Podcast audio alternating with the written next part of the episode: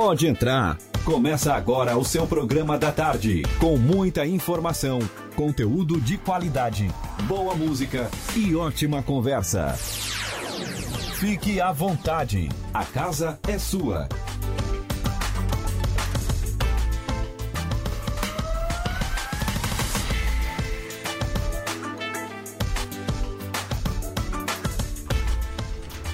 Boa tarde, já estamos no ar com mais um programa A Casa é Sua. Boa tarde, estamos no ar. Agora são duas horas mais dois minutos da tarde. Estamos no ar com mais um programa A Casa é Sua. Boa tarde. Agora são duas horas mais dois minutos. Boa tarde para você. Como é que você está? Tudo certo? Olha, quero fazer um convite. Nós vamos ficar até as 5 da tarde. Hoje vai ter muito assunto legal, muita pauta boa. E a gente deixa o convite para é, interagir conosco nas redes sociais, arroba Rádio Cidade em Dia, no Twitter, Facebook e YouTube. Lembrando, no YouTube estamos ao vivo também, além do 89.1 FM, pelo youtube.com barra Rádio Cidade em Dia e pelo Facebook. E também, se você quiser mandar uma mensagem, mandar sua pergunta, mandar abraço, beijo, pode ficar à vontade. Tem o número do nosso WhatsApp, que é o 48 99156 4777. A produção desse programa é de Emanuela Justino e Gustavo Milioli. E os trabalhos técnicos são de Marcos Knaben e Gesiel de Medeiros. E comigo, junto na apresentação, Tereza Carneiro. Tudo bem? Tudo bem, eu mesma. e hoje aqui no programa nós vamos falar sobre matemática. Matemática é fácil para você? Não? Pois é, nós vamos falar sobre um curso de matemática, matemática básica de verão, cujas matrículas vão, estão abertas até o dia 10 de fevereiro na Unesc, e também sobre essa disciplina que é odiada por muitas pessoas, mas que com uma orientação adequada pode ser bem menos complicada. Então fica ligado que a gente vai saber dos detalhes. Vamos também saber sobre barra de access. Você conhece, sabe o que é? Hoje no programa vamos conhecer um pouco dessa terapia alternativa que pode ajudar a liberar melhor memórias e pensamentos limitantes. E no quadro Me Conta Essa História, a gente vai receber dois profissionais de saúde que acabaram de chegar de uma expedição na Amazônia, que, onde eles levaram atendimento aos povos indígenas e quilombolas naquela região. Vai ser uma conversa bem legal, eles vão falar sobre a experiência, sobre a diferença, né, a grande diferença que que eles notaram do atendimento que é feito aqui e lá na Amazônia, onde a realidade é completamente outra. Então vai ser uma conversa bem legal e a gente convida você para ficar com a gente. E ainda hoje, no quadro de Olho no Palco, você, uh, nós vamos receber a dupla Jamile e Arthur para falar um pouco do seu trabalho, dos seus projetos, mostrar o seu trabalho. E é isso. Tá bom, né? Hoje está muito tá recheado. Isso. E também a gente vai ter o Dica de Cultura e durante a programação a gente vai trazendo mais informações para quem ficar acompanhando aqui na Rádio Cidade em Dia. E agora a gente vai falar sobre o curso de verão de matemática básica que vai ter na Unesc, que estão com as inscrições abertas até o dia 10 de fevereiro. E para falar um pouquinho Uh, para conversar sobre isso, sobre matemática no geral, a gente recebe aqui a professora orientadora do projeto, Viviane Halp Nunes de Araújo, que vai. É, e ela também é coordenadora da Promate Júnior, que é a empresa júnior do curso de matemática, e vai falar sobre esse curso de verão e também sobre a disciplina no geral, sobre o que faz uma empresa júnior do curso de matemática. Boa tarde, Vivi, tudo bem? Boa tarde a todos, tudo bem? Sempre é um prazer estar aqui na rádio, dividindo um pouco uh, deste conhecimento, que é o conhecimento matemático, como a Manuela falou, muitas vezes o pessoal fica com um pouquinho de medo, mas a gente veio aqui para tentar tirar um pouco esse misticismo, esse medo. Hoje em dia já não é tão forte, já está um pouco melhor, o pessoal já anda gostando mais, porque novos métodos, novos métodos pedagógicos e técnicas estão cada vez mais se aprimorando para que o pessoal se aproxime mais dessa disciplina, que na verdade ou ela é amada ou ela é odiada, né? Sim, com é certeza. É assim que acontece hoje nas escolas, cursinhos, universidades. Professora, com todo todos esses aparatos tecnológicos, né? Isso. Que em muitos casos substituem completamente o raciocínio humano, não é? As planilhas que a gente coloca ali e já é, oferecem os cálculos prontos. Tem sempre quem calculou a planilha, né? Sim. Mas é, como é que está o ensino da matemática, de uma maneira geral? É, as, muitas vezes a gente comenta que a tecnologia ela ajuda muito, muito, ela contribui muito para o avanço em geral, não só do ensino da matemática, não só dos métodos pedagógicos de outras disciplinas em si, para a educação em geral, para todas as áreas de profissionais, não, é, é, não tem como dizer, realmente a tecnologia é maravilhosa.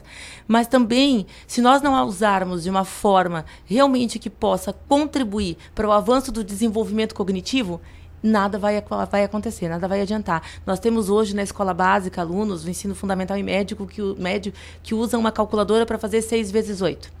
Que usam uma calculadora para fazer uma soma simples, quando na verdade até o cálculo mental poderia adiantar se esse aluno tivesse realmente com a mente trabalhando para que isso pudesse você, acontecer. Você, como professora, é, indica, né, vocês, por, por exemplo, do curso, não usar tanto a, a calculadora para esses cálculos simples do dia a dia, por exemplo, para quem quer treinar a mente e facilitar mesmo o aprendizado da matemática? É, é porque o desenvolvimento do pensamento cognitivo ele passa pelo lógico. Então, quando a gente usa demais a, a máquina calculadora, ou enfim, a gente perde um pouco aquele senso do desenvolvimento lógico e rápido. Não que a gente não recomenda, nós recomendamos. Mas veja bem, quando nós começamos o processo de alfabetização, porque a alfabetização ela não é só letramento, ela é uma, uma alfabetização matemática. Então, quando nós começamos o processo de alfabetização matemática, que é o desenvolvimento do pensamento matemático, não se usa calculadora. Nós não usamos. Então, para desenvolver o pensamento cognitivo, para desenvolver o raciocínio matemático e para desenvolver o conhecimento científico, que ele é um processo psicológico de memória, eh, não é usada a calculadora. Então, muitas vezes, quando chega lá na frente, o pessoal vicia na calculadora e acaba atrapalhando nesse processo. Ainda se ensina a tabuada no, no ensino sim, fundamental? Sim, sim. E os significados conceituais da tabuada são extremamente importantes para o desenvolvimento de outros pensamentos. Porque a tabuada ela é um cálculo de área não é verdade? E, e, isso o aluno precisa compreender. Essas relações conceituais, esses nexos conceituais precisam ser feitos na escola básica, para que o aluno hoje, ensino fundamental, médio, universidade, uh, lembrem disso, que ele é simples. Mas quando esses nexos não acontecem, o cálculo de área fica muito difícil e nem sequer lembra que é uma simples tabuada.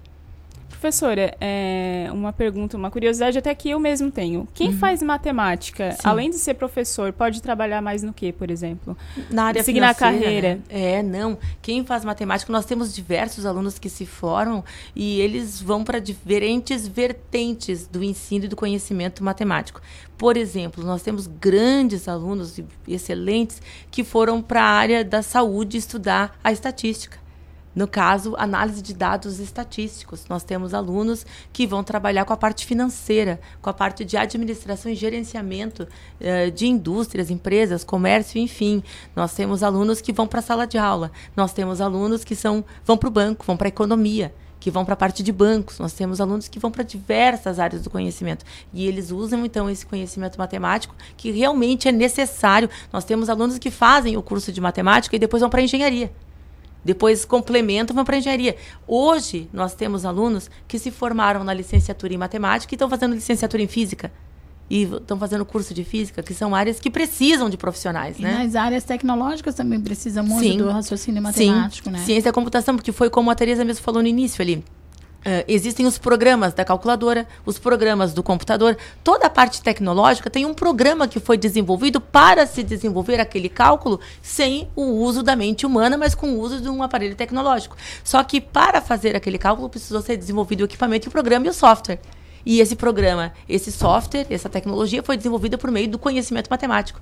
Se nós analisarmos bem a ressonância magnética, o ecocardiodoppler, é, o Doppler em si, são elementos que representam função uh, do segundo grau, terceiro grau representam função matemática, que é a variação entre duas grandezas. Essa dificuldade, né, a matemática pelo menos na, na época em que eu fiz a escola, faz um tempinho, não podia usar calculadora, ainda era calculadora. É. E, é, e, e, sempre foi um bicho-papão, assim. Deixava, é. era a, a, disciplina que deixava mais gente em segunda época. Tinha pessoas com muita facilidade, Isso. que transcorriam pela matemática com facilidade e até é aquela, com muito prazer. É aquela coisa, né? É. Ou ama ou odeia. É, é, mas tinha... Eu, eu era da turma que, que batia muito a cabeça, assim, que ficava... Que tive dificuldade. Né? Eu, tive, eu, tive, que ter professora particular, eu tive que ter uh, ajuda para poder caminhar, senão eu estava lá até Sim. hoje tentando aprender a tabuada. Mas ainda é assim, ou uh, toda essa, essa. O mundo mudou muito e a gente lida com informações com uma rapidez muito grande. É, ainda é assim, ou os alunos dessas gerações eles já calculam melhor? Hoje está um pouco diferente o gosto pela disciplina mas as dificuldades inerentes a ela ainda temos bastante barreiras. E foi desta necessidade que surgiram os cursos de matemática básica nível 1 e 2 porque eh, sobretudo da escola básica que tem essa, diferen eh, eh, essa diferença assim porque ou é 8 ou é 0 ou é 10 ou é 5 é, é uma diferença muito discrepante de desenvolvimento conceitual de entendimento da disciplina então nós estamos nós sofremos muito nas escolas que a gente quer realmente o grupo de professores que os alunos tenham uma qualidade na aprendizagem e nós batalhamos e lutamos muito por isso e muitas vezes nós conseguimos ter êxito e muitas vezes não. Então nós temos realmente Continua esse cenário de bastante alunos reprovados, sobretudo na disciplina de matemática e língua portuguesa. É uma dificuldade grande, é de muito tempo atrás, mas ainda a gente percebe isso. Isso vem se derrubando e vem se passando por cima dessa dificuldade aos poucos. Hoje nós podemos perceber que tem alunos que gostam mais da disciplina, que conseguem e querem estudar e descobrir mais é, os encantamentos e descobrir o conteúdo em si, mas ainda assim encontram barreiras conceituais, barreiras na aprendizagem. Em que, que modificou o método de ensino da matemática? Ele é, houve um, um é, uma evolução nisso? As maneiras de ensinar foram aperfeiçoadas? É, foram aperfeiçoadas, sobretudo porque é, durante muitos estudos é, se percebeu que o, o, conhecimento, o desenvolvimento da mente humana é um processo psicológico. Então não se estudou só a área de ensino. Hoje, o professor, lá no curso, lá na universidade, na Unesc, uh, na graduação, não se estuda só a matemática, que é a área de atuação. Porque o aluno vai para lá, vai fazer um curso de licenciatura e ele acha que ele vai entrar, ele vai fazer um bacharel. Essa é a grande diferença entre o curso de graduação bacharel em matemática e licenciatura em matemática. No curso de bacharel, ele vai trabalhar com a matemática em si com a parte realmente mecanizada do conhecimento do procedimento científico matemático. Contudo, lá na licenciatura em matemática, vão se trabalhar o desenvolvimento da mente humana. Como se aprende? E aí uh, vão se estudando e as pesquisas cada vez mais se aprofundando, vai verticalizando essas pesquisas para que se compreenda como é o desenvolvimento da mente humana e como se aprende. A neurociência tem Exa contribuído muito com isso, não é? Para que a gente, para que o aluno possa aprender. Então, a parte pedagógica tem evoluído muito, com muitas tendências pedagógicas já se passaram muitas metodologias, muitos estudos, formalista clássica, formalista moderna, tecnicista, foram muitas tendências pedagógicas e, e filosóficas que passaram na área do ensino no geral, com, sobretudo na matemática. Mas os estudos com relação ao desenvolvimento do pensamento humano estão muito presentes nos estudos do grupo de pesquisa da universidade. Para quê? Para que a formação dos novos professores e dos professores da atualidade esteja voltado para ensinar e como se aprende. Porque eu não tenho só que aprender a ensinar. Eu tenho que conhecer e compreender como se aprende.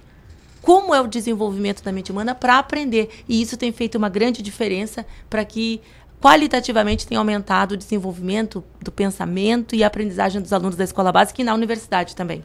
É, era uma, houve uma época que se tinha que decorar, né? É. Muita coisa era deco A tabuada, por exemplo, era uma coisa decorada. Quem é. tinha boa memória se saía muito bem, quem não é. tinha uma memória tão aguçada acabava prejudicado.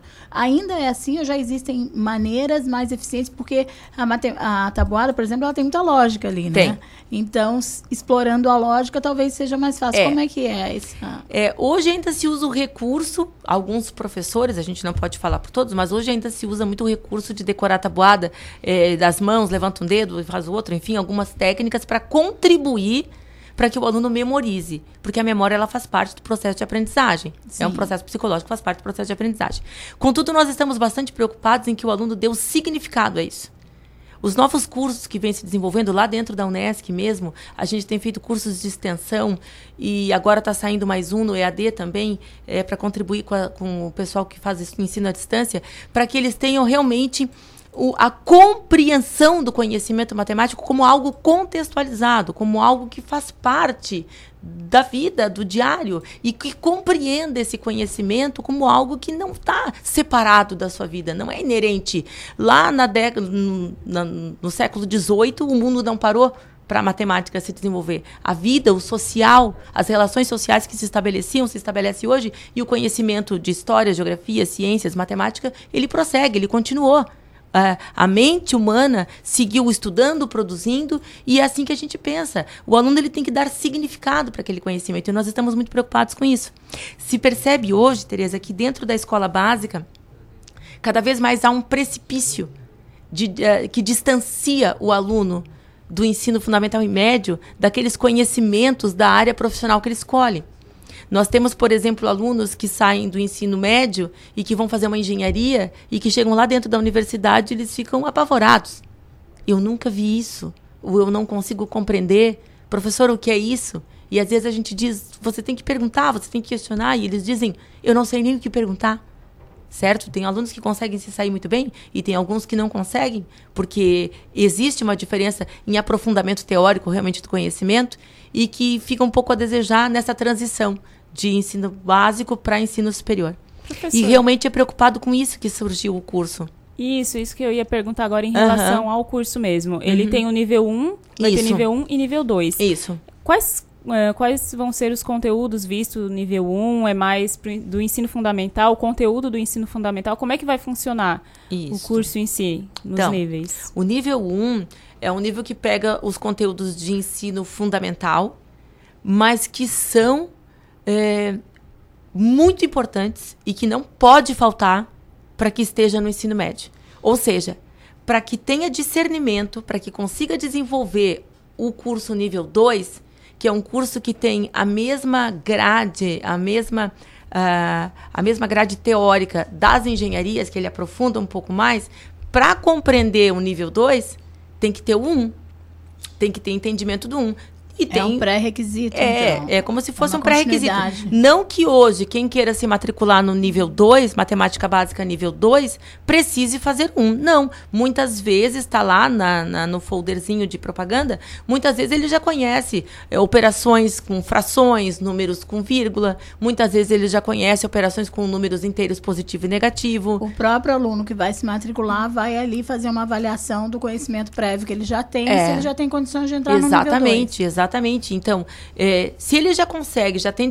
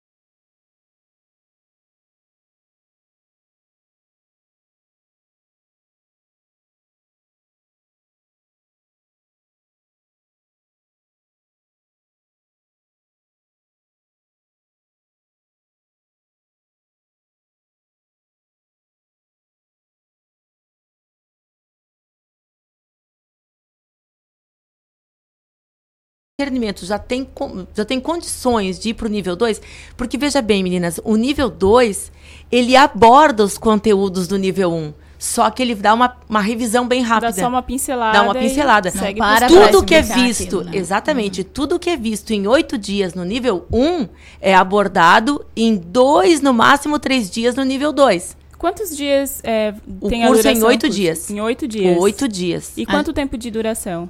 É das 10 para as 7 da noite até as 22 horas do, e todas as noites do dia 10, 10, 11, 12, 13, 14 e depois 17 a 19. São oito dias com certificado de 40 horas é o curso. A gente tem pergunta aqui, nosso ouvinte, no, tem participação Sim. aqui pelo YouTube. O ouvinte Eduardo Baesso dá boa tarde, parabeniza. Ele está ouvindo lá do bairro Santa Luzia. Sim. E ele estava perguntando justamente isso. É, qualquer pessoa pode participar do curso? Se não for aluno da universidade, pode se matricular no Pode, curso? pode se matricular. Todo aluno de escola básica, sendo ela pública ou privada, todo aluno que quer fazer um cursinho preparatório, se vai fazer um concurso, se vai fazer cursinho, se entrou na graduação e quer ver mais ou menos alguém que entrou na graduação e quer ver como é que é a grade das engenharias ou de qualquer outro curso, quer conhecer um pouco melhor, quer se preparar para já começar o ano letivo, tanto faz na escola básica ou no ensino superior e começar afiado. Sinta-se à vontade. É só entrar- entrar na página inicial da Unesc, lá nas notas de rodapé vai dizer Matemática Básica, curso de verão. Clica lá em cima, faz a sua inscrição, Um curso aberto a toda a comunidade. aberta a toda a comunidade. Tem algum valor para esse concurso ou ele é gratuito? Tem. Na matemática básica, nível 1, é um curso de 30 reais que pode ser parcelado em seis vezes no cartão. É muito acessível. É só uma universidade que tem extensão e universidade comunitária que pode oferecer. O que, que nós estamos. ah, o que, que nós queremos? O que, que a universidade quer? A universidade quer alunos que sintam-se mais felizes, mais à vontade em estudar, que não tenham bloqueios, que não tenham problemas. em- Não, eu queria tanto fazer engenharia, eu queria tanto fazer economia, mas eu não sei matemática. Tem muita gente que procura vocês, assim, porque eh, normalmente, dependendo da área, precisa da matemática básica, né? Isso. A maioria que procura esses cursos são alunos, de repente estão fazendo cursinho para entrar no ensino superior ou pessoas que já estão na área e viram a necessidade de ter aquele conhecimento de matemática. Então, vamos, nós temos assim diferentes públicos, é por isso que ele é aberto para todos. E aí eu vou explicar para vocês, tá? O que, que mais nós temos lá procurando a nossa ajuda? A ajuda da Promate Júnior, e a gente não pode deixar de falar que é a primeira empresa júnior da área da licenciatura do estado de Santa Catarina. Olha No Brasil só tem mais duas. Então, para nós da Unesc, para nós do Estado de Santa Catarina, do curso de licenciatura em matemática, para nós realmente nós ficamos muito felizes porque nós conseguimos um grupo de alunos realmente com de excelência e que estudaram bastante, planejaram, pro- procuraram bastante, fizeram uma empresa júnior. Né? E por meio da empresa júnior a gente consegue fazer esse curso de extensão. Eu coordeno a empresa júnior junto com o grupo de alunos, o Jean, a Emily, o Guilherme, enfim, então estão trabalhando essa hora lá na universidade. É tudo feito dentro da universidade com Tudo apoio feito, dos professores. tudo feito dentro da universidade. Nós estávamos lá agora, eles ficaram na sala da Promate Júnior trabalhando e eu vim para cá conversar com vocês. Então, é, esses cursos, é, o pessoal procura muito a gente, por exemplo, faz enfermagem, mas precisa da matemática numa diluição de medicamentos, às vezes no TCC, às vezes para fazer alguma proporção ou regra de três Olha como ou a matemática tá no nosso dia a dia sem perceber, Sim. né? Não é só ali Não. fazer conta, quem trabalha com Não, engenharia e, não. e tal. E tudo tá lá. Então, é, tanto que a bioestatística é uma disciplina que está em, em 99% dos cursos da universidade e que tem que trabalhar procedimentos aritméticos, algébricos. E, e o pessoal às vezes tem problemas com isso. O pessoal que faz economia nos procuram bastante. O pessoal que entrou na engenharia, reprovou em alguma disciplina básica, cálculo 1, álgebra linear, fundamentos matemáticos, reprovou em alguma disciplina, viu que ficou meio difícil, nos procura para fazer o curso, para reforçar os conhecimentos, para entrar afiado. Porque vejam bem, o grande benefício do curso da matemática básica, tanto nível 1 quanto nível 2, é que por, um, por este valor simbólico que até a Emanuela perguntou, 30 reais para matemática básica nível 1 e 50 reais matemática básica nível 2, que pode ser parcelado em Pode- 12 vezes. Todos os dois valores podem ser É, parcelados. o 30 reais pode ser parcelado em seis vezes e os 50 reais pode ser parcelado em 12 vezes no cartão. São valores que englobam todo o material de estudo, que são apostilas, eles recebem a apostila que está incluída nesse valor, recebem um certificado de 40 horas de conclusão e para o que fez o curso, e tem acesso à sala de aula virtual. A sala de aula virtual da universidade, primeiro o ambiente da universidade, que é o ambiente que eles vão estudar. Depois a sala de aula virtual da universidade. Porque o curso é presencial, mas aí tem a sala de aula virtual. Tem a sala de aula virtual com mais material que está acrescentando e com as videoaulas. E ele fica com acesso a essa sala de aula virtual e acesso a este material, não só no período do curso. Ele fica por período de seis meses por aí. Então ele pode baixar as aulas, guardar e qualquer dúvida que tem, vai lá, entra lá na aula, guardou, dá uma visitadinha na aula para tirar aquela dúvida que tinha durante o curso ou até depois, quando precisar. Então, todo esse material de apoio fica disponibilizado para esses alunos para que eles consigam ir para frente. Que legal. A gente tem um recado da Promate Júnior aqui no YouTube. Estamos ah. aqui ligados com o coração cheio de orgulho dessa professora. Ah, mas são os recado. queridos, né? São os lindos. Um abraço para vocês aí da Promate Júnior. Aproveitando que a gente está falando sobre essa Sim. empresa Júnior, é, o que faz por exemplo, onde atua, qual é o papel de atuação e quantas pessoas participam hoje? É, hoje da nossa, hoje nós temos em torno de 15 alunos fazendo parte São da, todos alunos. Todos alunos da universidade, tá? Alunos que estão desde a terceira, quarta fase até a sétima que são formandos, tá? É, são todos alunos da universidade e que são excelentes alunos e tiveram essa iniciativa é, uma empresa júnior, ela já ela é, é uma empresa que foi feita já com a preocupação de atuar no seu mercado de trabalho sem estar no mercado. Então, eles são alunos que trabalham de graça. Não tem fins não lucrativos. Recebem nada. Não recebem nada. São voluntários. São voluntários. Mas eles têm o privilégio de usufruir da experiência profissional sem ser ainda um profissional formado. E isso não tem preço. E eles entenderam isso com excelência. Eles entenderam que ter a oportunidade de fazer parte de uma empresa júnior, de fazer propostas de cursos dentro da Promate Júnior lá no contrato social e no estatuto diz que eles podem é, construir e planejar laboratórios de matemática. Já tivemos orçamentos pedindo para a construção de laboratórios de matemática, aulas particulares durante o ano, é, cursos de formação de professores, cursos como esses de matemática nível básica, nível 1, nível 2. A Prefeitura de Criciúma já afirmou também, já está em contato conosco fazendo um, um projeto para trabalhar com os alunos da rede municipal de ensino, tudo pela Promate Júnior. Então é toda essa galera que organiza e... E, nós vamos lá lutando com eles, orientando, fazendo é, os contratos. E como é que funciona assim, é, os encontros? É semanal? Tem um local da empresa? Tem, tem a sala. Quantas a Unesc, vezes por semana, assim, pessoal? A Unesc disponibiliza uma sala das empresas júniores. Então é organizado lá dias, toda segunda, quarta, sexta, a Promate Júnior pode usar. Depois a empresa júnior do curso de engenharia química, a empresa júnior do curso de engenharia de produção. São várias empresas júniores que tem lá dentro da universidade. E nós estamos organizados nesse cronograma. Nós podemos utilizar as salas segunda, quarta e sexta. Muitas vezes nós vamos direto para o laboratório de matemática e utilizamos lá. E a gente faz esses encontros, sempre revisitando o material, as apostilas, aperfeiçoando. Semana que vem estamos trabalhando, fazendo novas videoaulas para contribuir para o curso EAD, para o curso à distância, para os alunos presencial. E sempre é uma satisfação poder estar junto com essa galera, desenvolvendo um material tão bom e que tem tido tanto sucesso. Que legal. Professor, então eu vou pedir para deixar, uh, ah, para falar mais uma vez, até quando que vão as inscrições. Isso. E quem quiser, tiver interessado em pegar mais informações, qual o endereço que pode ir? Isso. As inscrições vão até, até, até o dia 10 de fevereiro até dia 10 de fevereiro, um pouquinho antes da, do curso iniciar, que é 18h50, que 10 para 7 começa a aula, né? Pode fazer a inscrição até o dia 10 mesmo, sem problema nenhum. Pode entrar na página inicial da Unesc, vai lá, rola até o final, vai estar lá o selo do curso Matemática Básica, nível 1 e 2, o curso de verão. Também pode nos visitar no Instagram, Promate Júnior, e também uh, o e-mail uh, e vai ser sempre um prazer. A gente espera que o público tenha gostado, venha nos visitar, conheça o nosso curso e tem sido realmente para esclarecer e para dizer como foi bom. A nossa primeira edição foi em fevereiro de 2019. Nós tínhamos uma turma com quase 50 alunos e muitos deles que estavam na dúvida se faziam um curso de graduação, a maioria deles entrou na graduação, sobretudo na graduação de licenciatura em matemática e hoje estão com bastante discernimento, estão muito felizes dentro da faculdade, da universidade, seguindo. Tivemos pessoal da área da saúde, tivemos pedagogos que muitas vezes têm alguma dificuldade de tocar para frente conhecimento matemático. Então, a nossa versão de inverno, também matemática de inverno, foi muito bacana.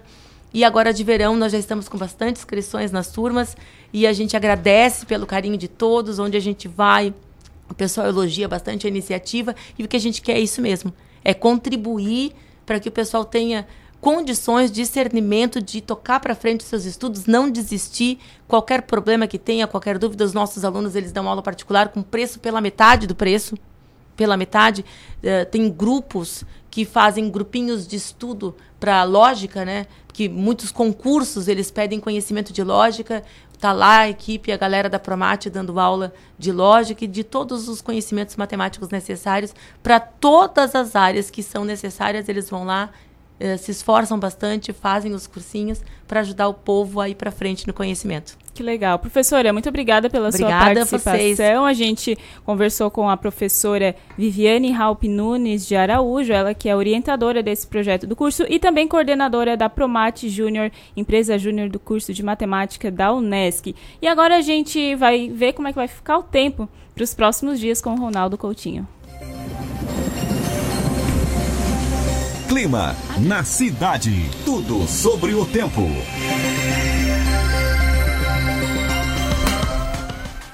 Coutinho, muito boa tarde. Como é que vai ficar o tempo aqui para o final de semana? Boa tarde. É, o tempo segue no geral, mas para bom, está extremamente agradável hoje, máximas aí de 24 a 27 graus na região, e a tendência é que a gente tem aí condições de tempo assim bem aproveitável mantém a perspectiva de tempo bom na região no decorrer dessa, desse sábado domingo, friozinho de manhã, esquenta de tarde, e mantém a tendência de tempo bom também no decorrer é, desse início de semana. Talvez alguma chance pequena de chuva na segunda ou terça, até com um cara que vai, vai mais é passar em branco. Então vai ser um fim de semana aproveitável. Da Climatea, Ronaldo Coutinho. Então vai, vai ser um final de semana de tempo bom. E Coutinho, quem está pensando em ir para as praias gaúchas também vai encontrar um tempo. Também, bem semelhante. Semelhante aqui. É, com aquele nordestino também característico. Então tá certo, Coutinho. Muito obrigada pelas suas informações. Um bom final de semana e até segunda-feira. Igualmente, tchau. Tchau, tchau. Agora são 2h31 da tarde, a gente vai fazer um breve intervalo e volta já já com mais informações no programa Casa é Sua. Fique à vontade, com muita informação, música e uma boa conversa. A casa é sua. Por que a graduação Senac EAD é a mais completa? Porque antes das aulas começarem, você conta com um programa de ambientação para conhecer como é estudar à distância. Também tem um ambiente virtual exclusivo para estudar onde e quando quiser. E mais, no Senac EAD você pode ter contato com alunos de todo o Brasil e uma equipe de professores qualificados. Tudo isso em uma instituição nota máxima no MEC. Acesse ead.senac.br/graduação, inscreva-se agora e aproveite os descontos especiais. Senac EAD, o mais completo. Rádio Cidade em Dia, 89,1 FM. Conteúdo conectado com a sua vida. Amor, não fique preocupado, mas hoje à noite eu sonhei com o meu ex. Papai, eu tenho dois namorados e estou pensando em ampliar para três. Querida, me desculpe a franqueza, mas acho que você engordou. Vovó, aquela sua sobremesa é muito ruim, foi por isso que sobrou. Aquele seu perfume que eu adoro, hum, lembra minha primeira namorada. Aquela sua camisa autografada do Brasil não sumiu, eu dei pro filho da empregada. Eu uso seu batom e seus vestidos sempre que você está dormindo. A cada dez vezes que a gente namora, em oito delas acabo fingindo. Tem muitas coisas que a sua família não precisa saber. Mas se você é doador de órgãos, isso você tem que informar. Seja um doador, avise sua família. Uma campanha da APAR. Uma campanha Grupo Catarinense de Rádios. Desperte a sua empresa para o mundo digital. Com gerenciamento de redes sociais e geração de conteúdo online, a Time Marketing Digital torna o seu negócio um case de sucesso. Através de um planejamento estratégico, você conquista novos clientes e potencializa suas vendas. Não perca mais tempo. Seja Digi, seja Time. Entre em contato 48 30 45 17 17. Olá, eu sou o Fabrício Júnior e estou aqui na Rádio Cidade em Dia de segunda a sexta-feira no programa Redação Cidade.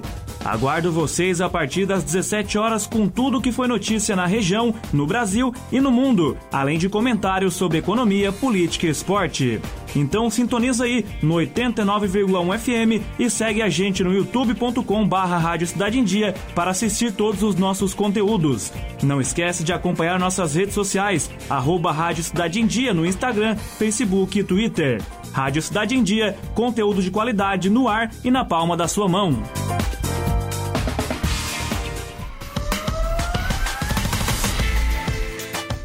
Fique à vontade, com muita informação, música e uma boa conversa. A casa é sua.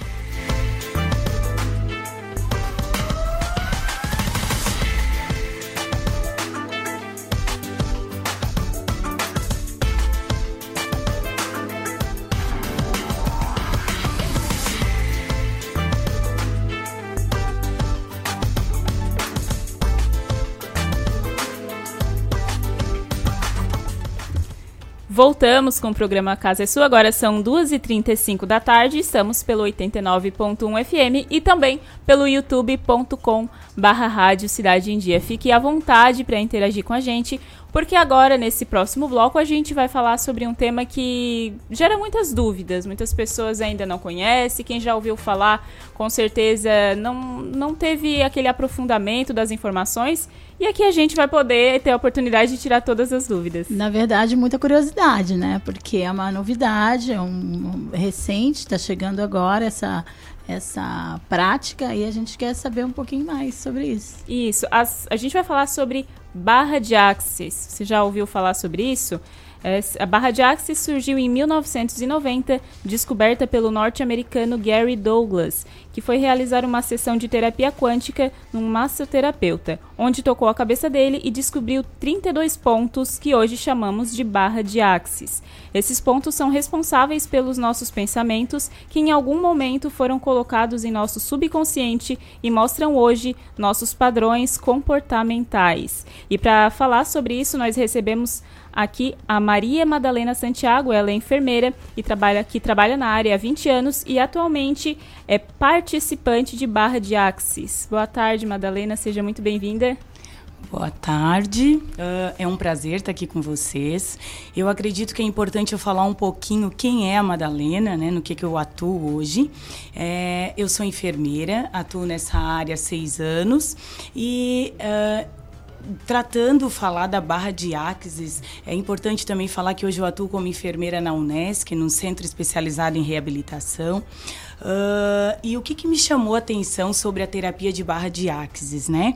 A Emanuela falou muito bem de quando foi descoberto, quem foi, então, o psicólogo é, norte-americano, né, o, o Gary. Douglas ali, Douglas que trouxe para nós sobre essa terapia de Axis, né, ele que descobriu.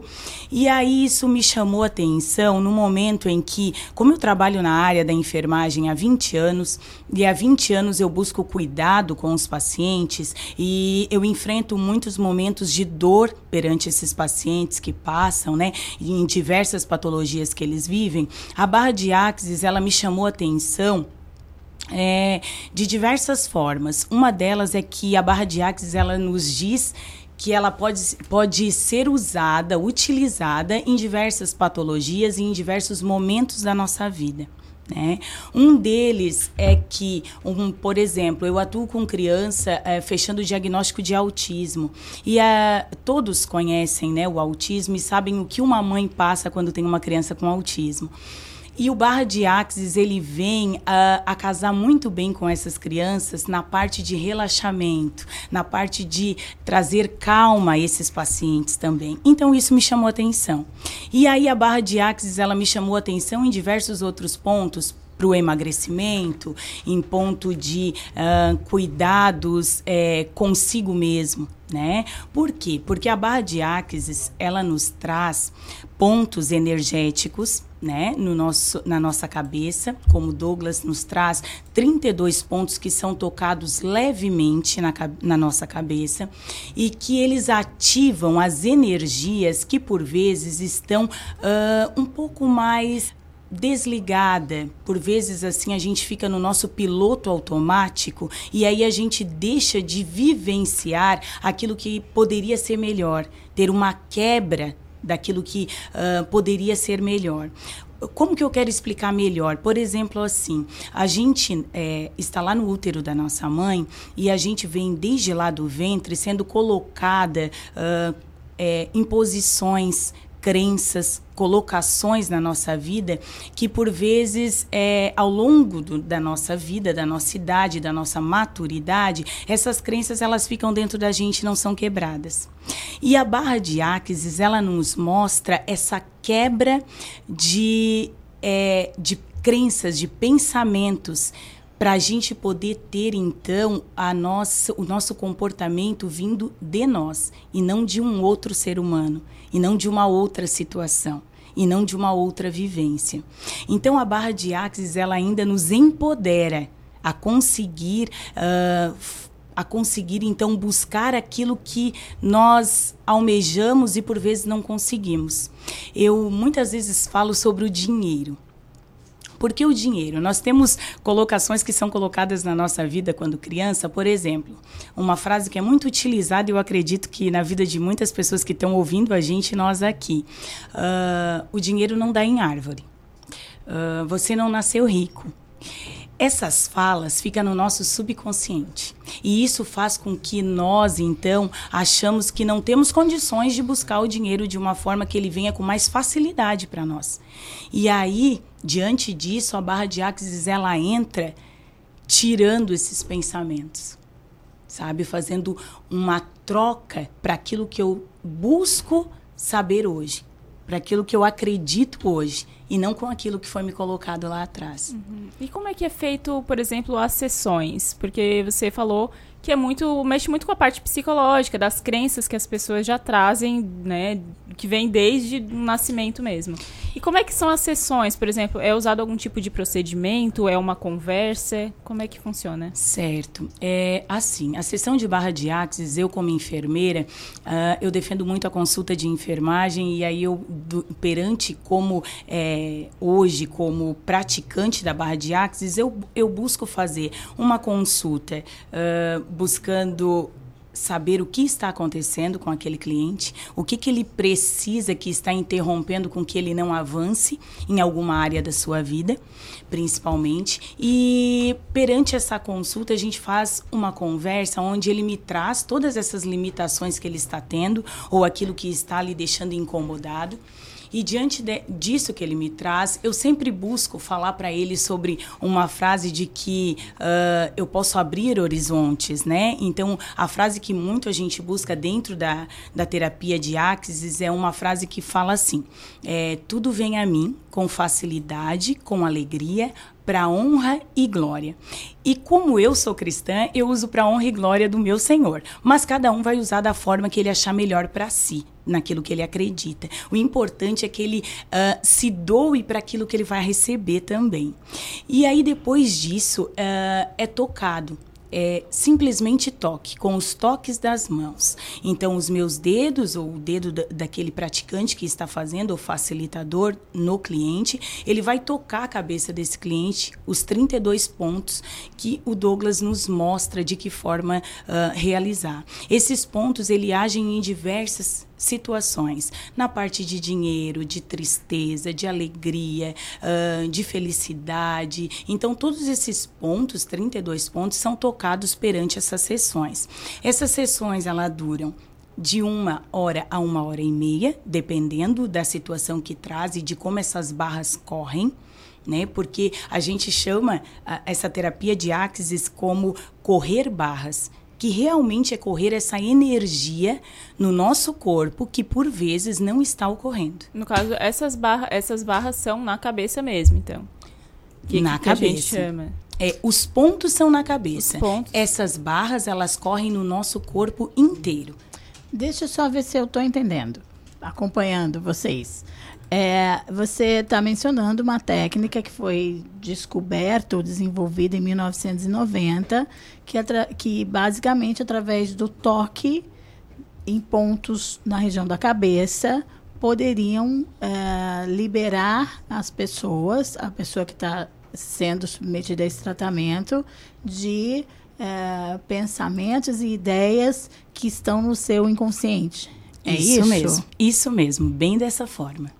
E não existe nesse, nesse, nesse trabalho nenhum. Não é dialogado. A pessoa recebe ali esses toques, ela fica em silêncio, não fala sobre as coisas, é acometida de algum tipo de, de emoção. Como é que isso se dá? Isso que eu fiquei curiosa. Certo. Então, durante a sessão, uh, é bem opcional. assim. Se a cliente quiser estar falando durante a sessão, não vai ter problema nenhum. Ela vai se sentir à vontade para falar, uh, mas também ela consegue receber melhor essa terapia se ela conseguir ter um pouco mais de silêncio interior, que é o que a gente geralmente não faz pela correria do dia a dia. Né? Então, é, eu sempre oriento a cliente a ter é, um silêncio interior consigo mesmo sabe? De ficar e de conseguir se escutar, conseguir é, sentir aquele momento que está vivendo. Tem alguma preparação? A pessoa tem que fazer algum tipo de respiração, tem que estar numa posição determinada, uma luminosidade, tem algum tipo de. Ou como é que acontece o, a sessão? Certo. Eu sempre busco assim. É, eu tenho meu espaço, né? Que é uma sala com uma maca, então geralmente eu procuro deixar essa cliente deitada para que ela tenha uh, um melhor relaxamento do seu corpo também, porque isso influencia muito, mas ela pode estar sentada sem problema nenhum, de forma de é, é, como ela vai se sentir melhor. Né? Da forma que ela se sentir melhor, é, eu busco aplicar o barras, né? Uh, a luz, ela influencia bastante, porque, uh, por exemplo, se a gente está com a luz apagada, a gente vai sentir um pouquinho mais de sono. Se a gente tem uma luz com uma cor diferenciada, a gente vai ter uma sensibilidade a algumas é, é, informações que o nosso corpo traz. Então, a luz, ela influencia bastante também. O ideal seria o quê? Mais escuro, um ambiente mais escuro, silencioso, para sempre... fazer uma terapia, por exemplo? Certo. Eu sempre pergunto para o meu cliente o que, que ele se sente mais à vontade. Porque é da forma que ele se sentir mais à vontade que ele vai receber ainda melhor esse barras. Uhum. Né? Porque se ele estiver com a luz apagada e não estiver bem, ele também não vai, não vai conseguir também, não receber de forma que ele precisa receber. Uhum. Então, como o cliente se sentir melhor, é um momento que a gente deve atuar melhor. Certo. E quais são os benefícios que você poderia falar para quem faz esse tipo de terapia? Então, a gente tem benefícios diversos. A gente ouve diversas é, é, respostas após o Barras também, porque numa primeira sessão o cliente ele já te dá a resposta de que uma das coisas que eu mais ouço perante meus clientes é que Olha, amada, eu me senti muito relaxado, eu consegui é, descansar, eu sinto o meu corpo mais leve, mas o Barras, ele te proporciona diversas aberturas né, uh, de situações. Por exemplo, eu já vi situações de clientes que chegou para mim com muita dor de cabeça, né, a cefaleia, e com uma sessão ele dizer para mim que não sentia mais aquela dor de cabeça que estava sentindo. Eu tive clientes, por exemplo, com depressão que se sentiram num estágio muito melhor. Não estou aqui para dizer que não devemos seguir o que a ciência nos traz, né? Uhum. Que é muito importante também, principalmente porque é eu isso sou... que eu ia te perguntar. É, onde é que linka o teu conhecimento científico como enfermeira, uhum. né, prático, enfim, uhum. com tantos anos já de experiência, Sim. e esse teu, é, esse teu conhecimento, que é muito recente, Sim, né? muito. No é, Brasil há quatro anos, base, quatro, é, anos. Baseado em princípios ainda pouco conhecidos ou pouco experimentados, sim, sim. diria, e que é, pelo que eu entendi, salvo o melhor juízo, é, está ligado a, aos aspectos energéticos do corpo. Energéticos do corpo. É, me chamou muito a atenção, quando eu fui buscar sobre o Barras, é, se realmente ele funcionaria né? Porque como eu sou uh, da área da saúde, uh, a gente sempre tem uma pergunta: será que realmente isso está funcionando? Será que não é uma, né? Mais uma uh, uma situação sendo colocada e mais que não acontece? Terapia, mais, mais um uma tipo terapia, terapia, né? Porque todos se perguntam, né? E a gente como ser humano se pergunta. Mas é uma terapia, só que é uma terapia, é uma terapia alternativa. alternativa né? Isso mesmo. o que que eu fiz? Eu procurei estudos também. Nós temos diversos hoje é, cientistas, neurocientistas. Agora me fugiu o nome, Eduardo Eduardo é um norte-americano também. Ele trouxe, ele buscou fazer uma pesquisa com clientes, então ele fez uma pesquisa com amostra. Ele pegou 10 clientes que tinha é, que fazer um exame de eletroencefalograma, que é um eletro do cérebro, e aí ele procurou ver as ondas nesse, nesse elétron, se tinham diferenças de situações no paciente que tinha recebido barras e no paciente que nunca tinha recebido.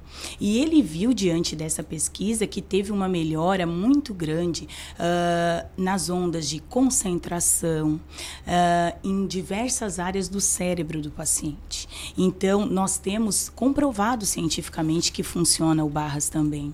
E o que mais me impressionou é o que eu vejo no dia a dia. A melhora do cliente no dia a dia.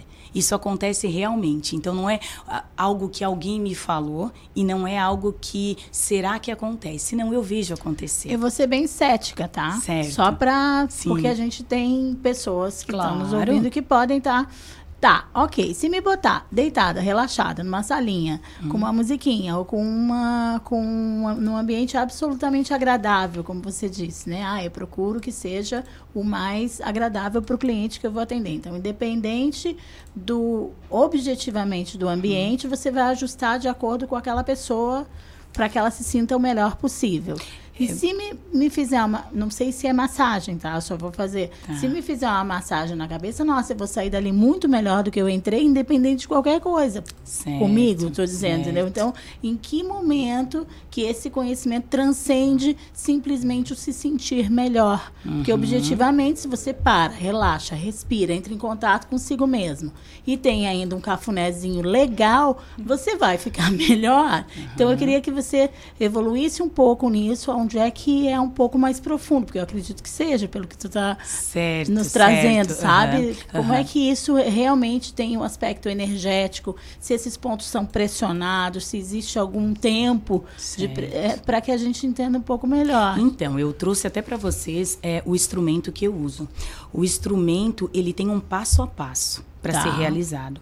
Ah, uma coisa que eu gostaria de, de falar um pouquinho, que tu falou ali sobre uma musiquinha. A gente não bota música. Não tem som. Não, não tem som, tá? É um momento só com a cliente mesmo e a gente procura não colocar som para que isso não ocasione esse relaxamento, todo esse, esse achar de né? massagem, o Esse bem-estar que bem-estar, você ah, mencionou Sim. agora, certo? Então, assim, a gente faz o primeiro momento de puxar a energia do corpo, e isso acontece. Nesse primeiro momento, a cliente já me relata assim: eu senti um, um- algo diferente, como se tivesse uma troca de energia dentro de mim. A cliente mesmo diz. No caso- Muita. Pode no falar. caso, puxar a energia do corpo, como é que é feito? É, com o sim. toque o também toque das mesmo. mãos, porém esse toque ele é primeiramente na cabeça. Por cinco minutos eu fico tocando num único local, Uhum. certo? Na cabeça, na parte frontal e na parte posterior da cabeça. E ah, eu toco as, pla- as plantas dos pés e as palmas das mãos, certo? Esse tempo tem 10 minutos que eu fico só para tocar essas áreas. E depois eu parto para os outros pontos, que é o que Douglas nos, nos pede perante ah, a Barras, né? O Barras que ele nos, nos direciona. Então, esses pontos, é, eles são realmente, por exemplo, quando fala de ah, uma massagem na cabeça, claro, se eu for tocar, dependendo de cada pessoa, tem pessoas que gostam de uma massagem na, na cabeça, tem pessoas que não, certo? Eu tenho cliente que disse, Madalena, não sei se eu vou conseguir, porque eu detesto que toquem em mim certo? Então eu disse, vamos tentar. O que que tu acha? Tu queres tentar? A pessoa me disse que queria. A gente fez e ela disse que apagou em 10 minutos. Ela não lembra o que aconteceu. A pessoa pode dormir durante o procedimento? Geralmente acaba dormindo. Geralmente. Porém, tem é clientes que não relaxante. dormem. É bem relaxante, a ponto de dormir. Depende de cada é, organismo, de cada situação, do que está me trazendo, sabe? Do que, que ah, o Barras vai proporcionar diante do corpo de cada pessoa. É absolutamente individualizado, tanto o procedimento, pelo que você está dizendo, Com quanto certeza. o resultado e a percepção de resultado. Com certeza. Assim como tem clientes que me trazem, olha, é, eu senti como se eu não estivesse no meu corpo. Algumas pessoas me falam isso, né? Outros que eu dormi e não lembro o que, que aconteceu, né? Então, assim, é, totalmente individualizado, assim, sabe? Cada pessoa vai te trazer uh, diferente o que, que ela sentiu perante cada sessão. As sessões, ainda falando delas, é importante falar que é no mínimo quatro sessões para a gente quebrar algumas situações que precisam ser quebradas uh, e no máximo dez sessões. Depois de 10 sessões, a gente pode repetir, mas é, é importante ficar um tempo sem repetir. Uh, Douglas ele fala sobre um repouso mental também. Né? Então é importante ficar um tempo sem repetir para depois iniciar novamente. As pessoas reagem emocionalmente ao toque? Quando você toca em determinado ponto, você, uh, tem alguma reação é, perceptível a você ali naquele momento? Tem gente que chora, ou gente que se retrai, ou, ou não? Existe eu, isso? eu vejo assim, eu tive duas clientes que tiveram um choro assim muito forte, uhum. né? Uh, e que até falaram situações que viveram na vida muito no passado. E eu tive também é, clientes que me falaram sobre é, situações que nunca tinha comentado com ninguém, por exemplo, né? Nem para elas mesmas, sabe? Então, assim, eu vejo que realmente uh, acontece pelo que elas me trazem. É, eu também faço massagem e é muito diferente da massagem. Por exemplo, eu faço massagem relaxante nas minhas clientes. E a massagem relaxante, eu tenho cliente que faz a massagem que faz o barras. E tem cliente que na massagem não, não relaxa, relaxa, mas não dorme. Só não a parte tem, corporal só mesmo, Só a né? parte corporal. Não, nada de parte emocional, psicológica. O Barras, ele mexe muito com isso. Psicológico, emocional, subconsciente. E o que, que você me diz a respeito? Você é uma profissional de saúde, tem todo um conhecimento, né? Você Sim. lida com, com o emocional, você tem esse preparo. Mas é, como, quando surgem esse tipo de, de conhecimentos, as pessoas às vezes não têm o preparo prévio, né? E se interessam, vão lá, fazem, entendem o método e começam a aplicar esse método, vamos dizer assim, em outras pessoas. Você entende que é necessário um conhecimento mais aprofundado sobre o ser humano, do ponto de vista é, clínico até, né? Ou não, ou todas as pessoas, em princípio, que se interessarem podem se habilitar a aplicar essa técnica? Assim, perante a técnica né, desenvolvida, uh, o próprio eh, Douglas ele diz que pode ser qualquer pessoa, até mesmo uma criança. E ele ainda fala que a criança ela é livre, né, de qualquer é, algo que lhe tranque assim muito, né? A criança é mais liberta, então a criança vai desenvolver melhor ainda a técnica. Uh, porém, uh, no meu caso veio a, é, casou o conhecimento que eu tenho, uh, o cuidado com os pacientes com a técnica. Por isso que eu busquei né? Uh, eu tenho um, um, relato de uma paciente minha que ela tem 31 anos, ela fez uma cirurgia bariátrica e ela teve uma complicação, uma sepsemia, que é uma infecção generalizada, e ela teve amputação de mãos e pés. E ela estava num estágio muito de muita dor, de muito luto, de muita tristeza. E uh, numa conversa, ela com muita confiança em mim, perante né, todo o cuidado que a gente estava tendo, ela me perguntou sobre esse barras que eu atuava e ela se interessou. E aí ofereci para ela, se ela queria. Numa das consultas de enfermagem, ao invés de eu aplicar totalmente a consulta, eu iria fazer o barras. Como hoje é liberado perante o SUS e a gente pode estar fazendo essas técnicas alternativas também, ela recebeu o barras. E ela falou para mim que ela se sentiu muito melhor. Ela disse que ela é, retirou aquela dor que ela sentia interior. Então, aquilo ali para mim casou muito com o que eu buscava, com aquilo que eu acreditava. Então, eu vejo que, porque o paciente em si, é, no momento de dor, de luto, de frustração, é, o que a gente puder ajudar para que ele tenha melhora, empoderamento, que ele se sinta melhor perante o quadro que ele está vivendo, eu acho que é o que a gente deve buscar. É o que eu defendo hoje, né? Eu te pergunto isso porque, assim, as pessoas reagem, né, ao Sim. tratamento. E, e o preparo para essa reação, né, de quem está aplicando a técnica, uhum.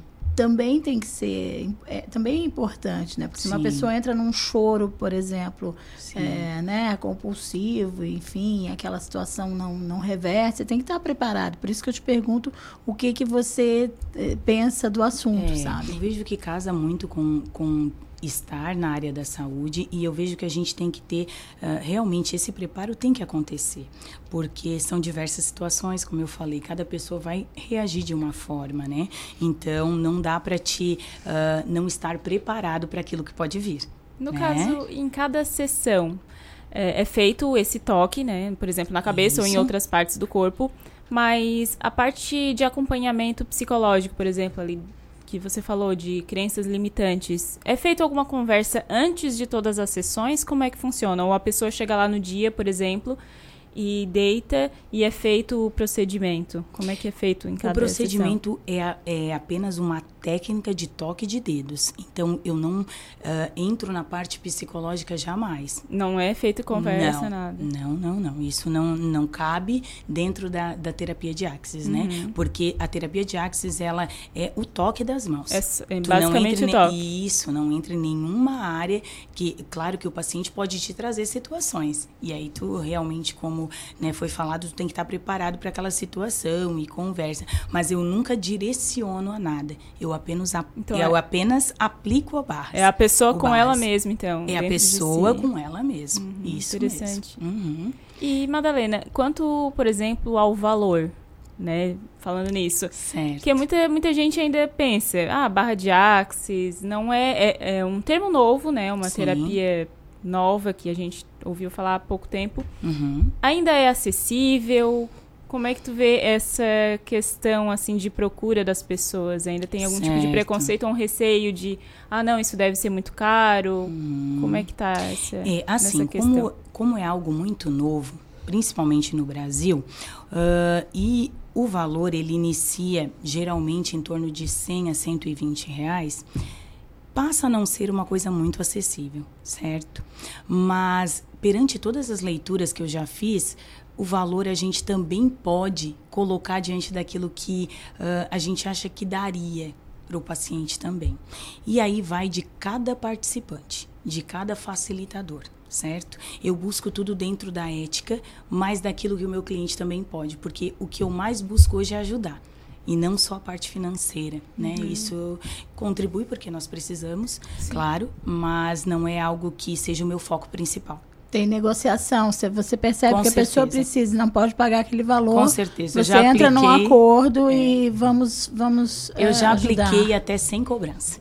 Sim. Já, diversas situações. E eu acredito que nós estamos aqui para facilitar. Mas é importante que haja uma troca, afinal de contas você fez, Sim. foi atrás de um conhecimento que Isso. provavelmente você pagou por ele. Com certeza. Né? Então a gente entende que a troca é importante, também é importante. mas que A não valorização é, é, Sim, claro. né? e que não é o foco. E até assim as pessoas é, como se falou, né, a valorização valorizam mais uma coisa que tem algum tipo de, de custo, enfim. Sim, sim. E tá te fazendo bem fazer esse trabalho? Olha, eu me sinto realizada em diversas situações, assim. Eu me sinto realizada pela melhora dos clientes, porque eu não vi ainda nenhum cliente que me dissesse assim, olha, eu não gostei.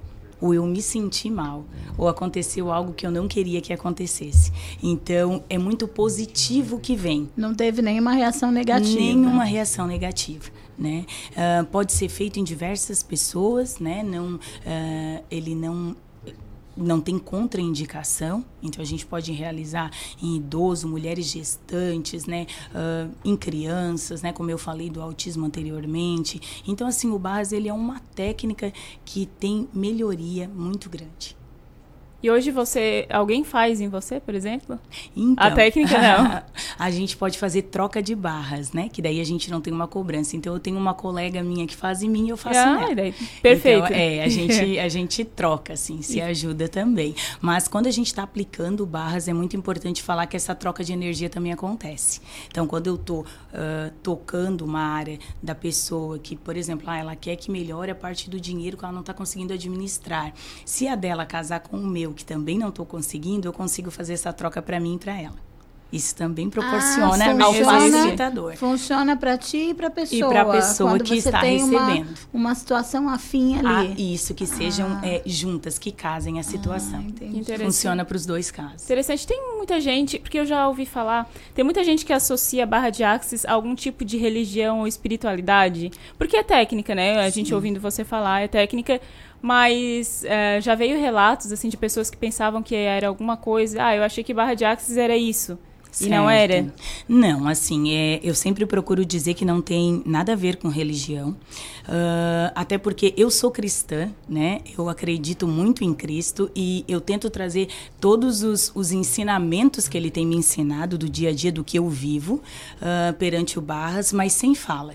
Apenas através do toque também. Mas você fala aí de que é cristã e tal, que, que acredita em Cristo, mas Cristo, pela história que a gente tem, pela Orava narrativa, ele, ele, ele promoveu curas, ele, ele tinha essa troca energética muito ah, apurada e para a época não era uma coisa assim muito compreendida, mas ele promoveu vários várias ações consideradas na época milagres, milagrosas, porque ele, ele promovia justamente uma troca energética que eu acho que é um conhecimento que está vindo de outra forma atualmente.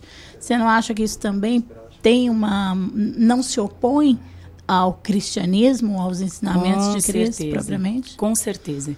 É, eu acredito muito nisso e até eu tive revelação para poder fazer esse curso, de que eu poderia realizar é, é, esse cuidado, essa cura, que ele, porque ele hoje usa a gente para poder realizar aquilo que ele realizou aqui. Então, eu acredito que eu consiga, através do que hoje tra- nós trazemos como barras, mas o que realmente tu falou. Jesus Cristo fazia isso. E eu acredito que está vindo bem dessa forma. E a gente pode fazer um pelo outro aquilo quando a gente se abre para que ele deixe que para que eh, seja feito. Legal. Madalena, eu agradeço a tua participação e eu vou pedir para te deixar o contato de quem se Sim. interessou, de repente, fazer barra de axis. Como é que te encontra? Tem alguma rede social? Certo, eu não Telefone? tenho nenhuma rede social ainda aberta, assim, porque ah, eu faço muito com as pessoas que eu conheço, né, e que vêm me procurar, mas eu posso deixar o meu telefone, o meu e-mail, e estou aberta para as pessoas que vierem aquilo que eu puder ajudar, eu estou aí para isso. Certo. Qual é o teu telefone, então? Pode falar. Então, é 99698 7331. Nas redes sociais é Maria Madalena Santiago. Certo. Pode Isso. repetir o telefone, por favor? 9 9698 7331. Porque muita gente está vendo pelo YouTube, pelo Sim. Facebook, mas tem gente também que está só escutando, né? Isso. Então, é, Pra dar tempo de uma vez anotar. para dar tempo de saber. Pra ir lá pegar uma caneta, um lápis, Eu, eu meço é, pelo tá? seguinte, eu sempre que a gente fala no telefone, eu, eu, eu anoto. Enquanto a pessoa está falando. Quando eu não consigo anotar até o fim, é porque quem quis anotar também não conseguiu. É verdade, tá certo. É Nós- bom repetir para isso, né? Com certeza. Mais uma vez, obrigada pela sua participação aqui no nosso programa. A gente conversou com a enfermeira Maria Madalena Santiago, que é participante, né? Esse é o termo correto, participante de barra de axis. Agora é 3 e 7, a gente vai fazer um intervalo rapidinho e volta já já com mais A Casa é Sua. Obrigada.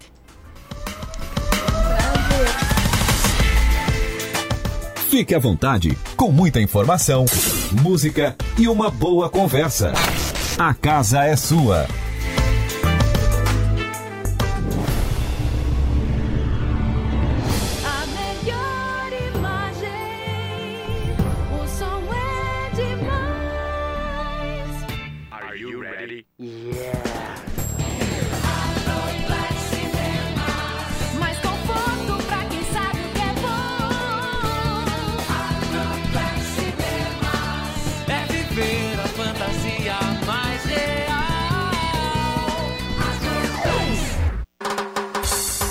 ZYN 553, Rádio Cidade em Dia. Conteúdo conectado com a sua vida. Amor, não fique preocupado. Mas hoje à noite eu sonhei com o meu ex. Papai, eu tenho dois namorados. Estou pensando em ampliar pra três. Querida, me desculpe a franqueza, mas acho que você engordou.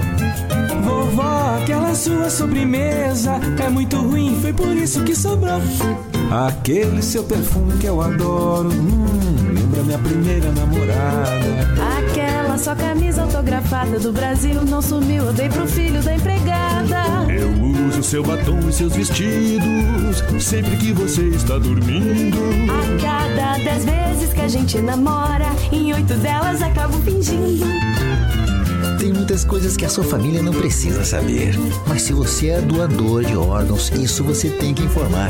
Seja um doador, avise sua família. Uma campanha da APAR. Uma campanha Grupo Catarinense de Rádios. Mande sua mensagem pra gente pelo WhatsApp 99156 4777. Desperte a sua empresa para o mundo digital.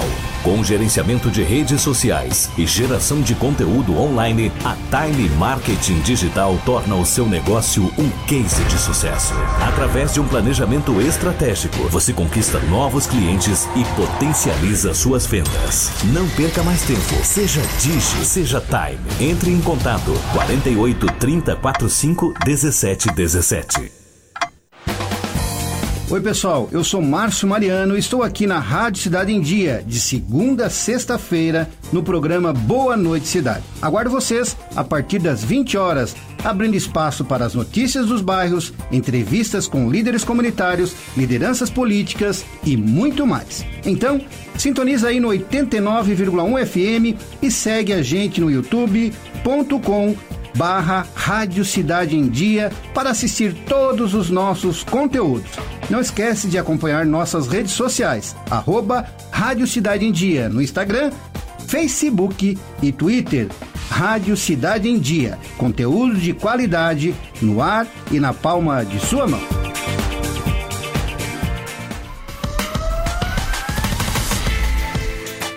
Fique à vontade, com muita informação, música e uma boa conversa. A casa é sua.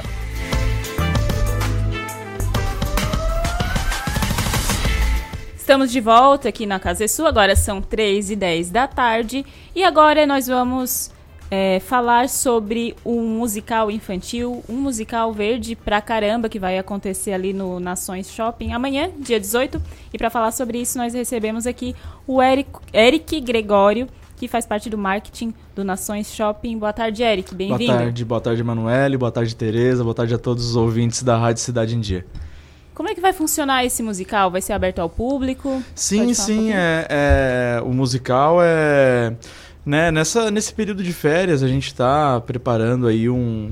A gente preparou, na realidade, um extenso, uma extensa programação para que todas as pessoas consigam, né, tanto os turistas quanto, os, quanto a, a, própria, a própria região possa aproveitar nesse momento de férias é, além de. A gente sabe que a gente tem praia, a gente tem serra, mas o Nações quer estar tá nesse roteiro de férias das pessoas, então a gente programou aí vários musicais, tem outras atrações também acontecendo no Nações.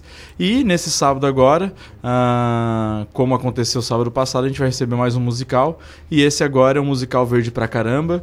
Ah, um musical que, que foi inspirado no musical uh, do Shrek, uh, que rodou Broadway, rodou Londres, uh, toda a Europa na realidade, e o pessoal da Larte Produções ali de, de Florianópolis está produzindo esse, esse musical. E gente é fantástico assim eles têm eles têm uma a caracterização deles é perfeita questão eles são além de atores muito bons eles são cantores profissionais. Então assim, é de uma qualidade tremenda e a gente oferece isso gratuito para todos que estiverem em Nações. O evento vai acontecer na Praça de Alimentação, tá? a partir das 17 horas. O evento tem em torno ali de 40, 40, 45 minutos. Né? Após isso, o todo mundo que estiver lá, que tiver vontade, pode bater foto com os, os artistas, né, com os personagens. Então é isso, é realmente dar mais uma opção de lazer e entretenimento para todos que, que passarem pelo Nações. O Nações tem trazido eventos dessa natureza e propiciado entretenimento, né? Além do, do papel do, do shopping, que é oferecer um espaço de compras e tal, tem se preocupado também. Isso tem trazido um público bacana, a população tem prestigiado. Como é que você faz essa leitura, Eric? Sim, Tereza. Uh, a gente teve, a gente uh, recente recebeu um dado importante da da, Secretaria de Turismo é que, o, que agora nesse final de, final de ano é, a região sul ia receber um incremento de 20% de turistas. É, que a gente sabe que os turistas, principalmente de fora do estado e de fora do país, procuram muito a região norte do, do, do estado, né? E a gente acabou tendo essa surpresa que muitos desses começariam a partir desse verão, né, através desses dados, começariam a vir para a região sul. Uh, a gente está recebendo muitos turistas através simples uh, o caminhar dentro do, do, estacionamento e ver as placas dos carros, a gente já tem uma noção de onde é que vem esse pessoal. Mas a gente também tem outras formas de, de, de, ter esse, esse conhecimento, através da promoção que a gente teve recente agora, né, do Natal e tudo mais. A gente teve muita gente sudeste do país, norte do Rio Grande do Sul, interior do Rio Grande do Sul, uh, interior de Santa Catarina. Então, assim, a gente está recebendo muita gente tá? De, de fora. E além, óbvio, né, Tereza, que como a gente já bate nessa tecla há muito tempo, o Nações, ele é regional, ele não é um shopping de Criciúma ou de Sara. A estrutura Isso. foi para atender os municípios do entorno, Do né? entorno. Então, sempre que a gente faz algum evento, a gente pensa, gente, a gente vai conseguir atingir tal região, a gente vai conseguir. Porque a gente não quer que fique algo específico aqui para nossa região, né? Para a ANREC em si. A gente trabalha com a MESC, com a Murel, muito bem e, e a gente sempre tenta trazer. No entanto, que a gente está aí já com terceira edição de. Esse ano, vai, vai, a gente vai ter a terceira edição das danças folclóricas, é, segunda edição de danças contemporâneas, terceira edição de festival de coral. É, todos esses eventos que contemplam é, a cultura regional é, trazem participantes de Florianópolis, trazem participantes de Torres, Nova Veneza, São Ludigero, Armazém, cidades que até então não eram uh, contempladas culturalmente, entende? Então a gente tem um retorno dessas pessoas que conseguem mostrar o seu trabalho e a gente consegue ter um retorno muito bom de fluxo de pessoas dentro do shopping que querem realmente é, ter acesso a esse tipo de cultura, né, de lazer, de entretenimento, de, de varejo também, porque o mix nosso do shopping é muito amplo também, né? Então a gente alguma novidade numa, de alguma marca para esse ano? O que, que você pode adiantar para nós? Sim, sim, a gente está na realidade agora prestes a Quarta-feira que vem a gente já, já inaugura a Vivara. Que é uma. já é uma. Nossa, boa. uma baita marca, Sim. né? Maior rede de joalheria do Brasil. Sim. Uh, abrindo uma baita loja linda. Passamos hoje lá dentro, lá tá ficando esplêndida mesmo, ao lado do Café Cultura, então também está num ponto muito bem privilegiado do Nações, né? Daqui a pouquinho também a gente está tá, tá abrindo a Bagágio, que é uma loja especializada em malas, em artigos para viagem, né? Então, um, uma, um conceito muito, muito legal também. Incrementa o, o mix, mix do Nações, vocês, né? exato. Né? Uhum. Uh, temos a novidade da, da, da Americanas, que né, uma loja de 1.200 metros quadrados, abrindo em frente a Cassol, uh, que também é, é, é, algo que faltava no Nações. Aquele, que, aquele piso, uh, o piso vai ficar bem isso, mais o piso LE que a gente né? chama, né, que é loja de estacionamento. Que ali tem a Cassol, tem a academia. Tem a Cassol, a academia que também vai abrir novamente, né, que é a, a, o antigo operador tinha saído e agora está vindo a engenharia do corpo, já assinou contrato, dia, se eu não estou enganado, 16 de março abre. Já está fazendo fazendo propaganda já na tá, região. Já tá aí, já tá com uma procura extensa, extensa, extensa. O, o, pre, o preço é bem acessível, né, Tereza? Então é, é bem bacana mesmo assim essa, essa questão de do MIC está sendo bem, bem, bem visto no Nações. Então a gente daí naquela parte ali de, que a gente chama de Alameda de Serviços, né? Sim. Temos Petini, a barbearia, né? A gente vai ter a academia, tem Cassol, tem a, vai ter Americanas agora. Então a, já a gente conseguiu povoar bem aquela parte de baixo. E aí em cima a gente tem Vivara, tem Bagágio, é, tem Pressolândia que é uma loja de artigos de cama, mesa e banho, artigos de casa. Uma loja. Essa eu não conheço. É, é, uma, é uma loja de São Paulo. Ela, ela tem no Brasil inteiro e ela é muito, muito bem conceituada. Ela, ela tem produtos assim diversos e é, é bem ampla. A loja vai ter 800, 900 metros quadrados. Então, assim, uma loja muito boa mesmo de artigos de casa. Já assim. abriu? Vai abrir? Não, vai abrir ainda. Vai abrir. Tá Durante programado durante março, março, abril. Possivelmente, eu acho que durante o mês de março ela abre. Olha quanta novidade, né? Bastante novidade aí nos próximos dias. E até na semana passada a gente falou sobre um outro musical infantil. O Frozen, que né? Que foi inspirado na, na personagem Frozen. Isso, E isso. vocês agora estão sempre trazendo também uma programação para a família, para levar as crianças, tirar foto. Exatamente, Manuela. É como a gente estava falando, né? É, o Nações ele tem que é, trazer sempre, é, a gente sempre tenta, né, proporcionar às pessoas o lazer e o entretenimento, né? Além de lá ser realmente um ponto de varejo, um ponto de, é, de consumo, a gente propicia essas pessoas que vão lá querer fazer a sua compra, fazer um lanche, que elas aproveitem também de, de alguma outra forma, né? Que É elas porque possam... tem que oferecer alguma coisa para as crianças, né? Porque as Isso, crianças sim. elas não ficam tão envolvidas com, Perfeito, com as perfeito. compras propriamente. elas Claro, compram uma coisinha ou outra, mas elas querem brincar, Brincar, né? exatamente. E é o que vocês oferecem. Isso, isso, Tereza. Né, além dos musicais, a gente também está recebendo uh, o Fantástico Mundo Marinho. Que, gente, é uma atração. É lindo, né? É lindo, assim. É, é, tubarão-baleia, baleia-cachalote, tem golfinho, tem caranguejo, tem tubarão, sabe? É, tem a Dory, tem o Nemo. Então, assim, é, é, é incrível. eu amo. Eu É. amo, adoro o Nemo. Ah, são incríveis. Não, é os que mais fazem sucesso realmente com as crianças. Passa pelo corredor agora, pode ir agora, são 15 e 19. Vai agora lá no shopping. Em qualquer um da- da- dos pontos dessa atração tem uma criança, tem uma família batendo foto. É incrível como, como é legal, como chama atenção. Porque além de ser algo né, que enche os olhos, nossa, bacana e tal, a atração em si, é, é educacional. Porque todos os pontos que tem os animais tem descrito qual é o nome científico, é, onde que ele habita exatamente, é Pacífico, é Atlântico, é, o que que come. Então acaba se tornando é, educacional essa, essa brincadeira de ir lá e ver os animais. Além de que, ah, como a baleia a cachalote, a- o próprio tubarão-baleia, eles estão em tamanhos originais. É, a, a tubarão-baleia tem, tem 8 metros de, de comprimento. A baleia cachalote, que está lá no lado de fora, tem 12 metros de comprimento. Então, Dá assim, uma noção precisa do que é, né? Exatamente, né? Até, até é legal ressaltar que a, a empresa que fez essa essa empresa atua internacionalmente no- na América na América Latina, né? Que, que traz a que trouxe essa atração, a Smart Mix. Ela ela para produzir o os animais conta com especialistas, com biólogos, para realmente seguir fielmente a, essa questão do, do- dos animais parecerem o, o mais fiel possível ao que é na realidade, sabe? Até quando que fica o mundo submarino? O mundo, o Fantástico Mundo O Marinho Fantástico Mundo fica, fica até dia 2 de fevereiro. Tá. Tá? Ah, Tem tempinho ainda pro tem, pessoal se tem, organizar tem. e ir lá os, visitar. Os musicais, a gente vai receber os musicais até final de, de fevereiro. A gente vai ter musical, a gente ainda tem ins- ah, musicais inspirados na Bela e a Fera, o Shrek esse final de semana, tem Rei Leão, tem Baby Shark novamente. Ah, e o Gisel não vai perder, né, Gisel? Ele ama o Baby Shark. E então a gente vai ter. A gente vai Ele ter só também... tava esperando por esse momento. Ah, então, É o- momento Tá dele agora. ansioso.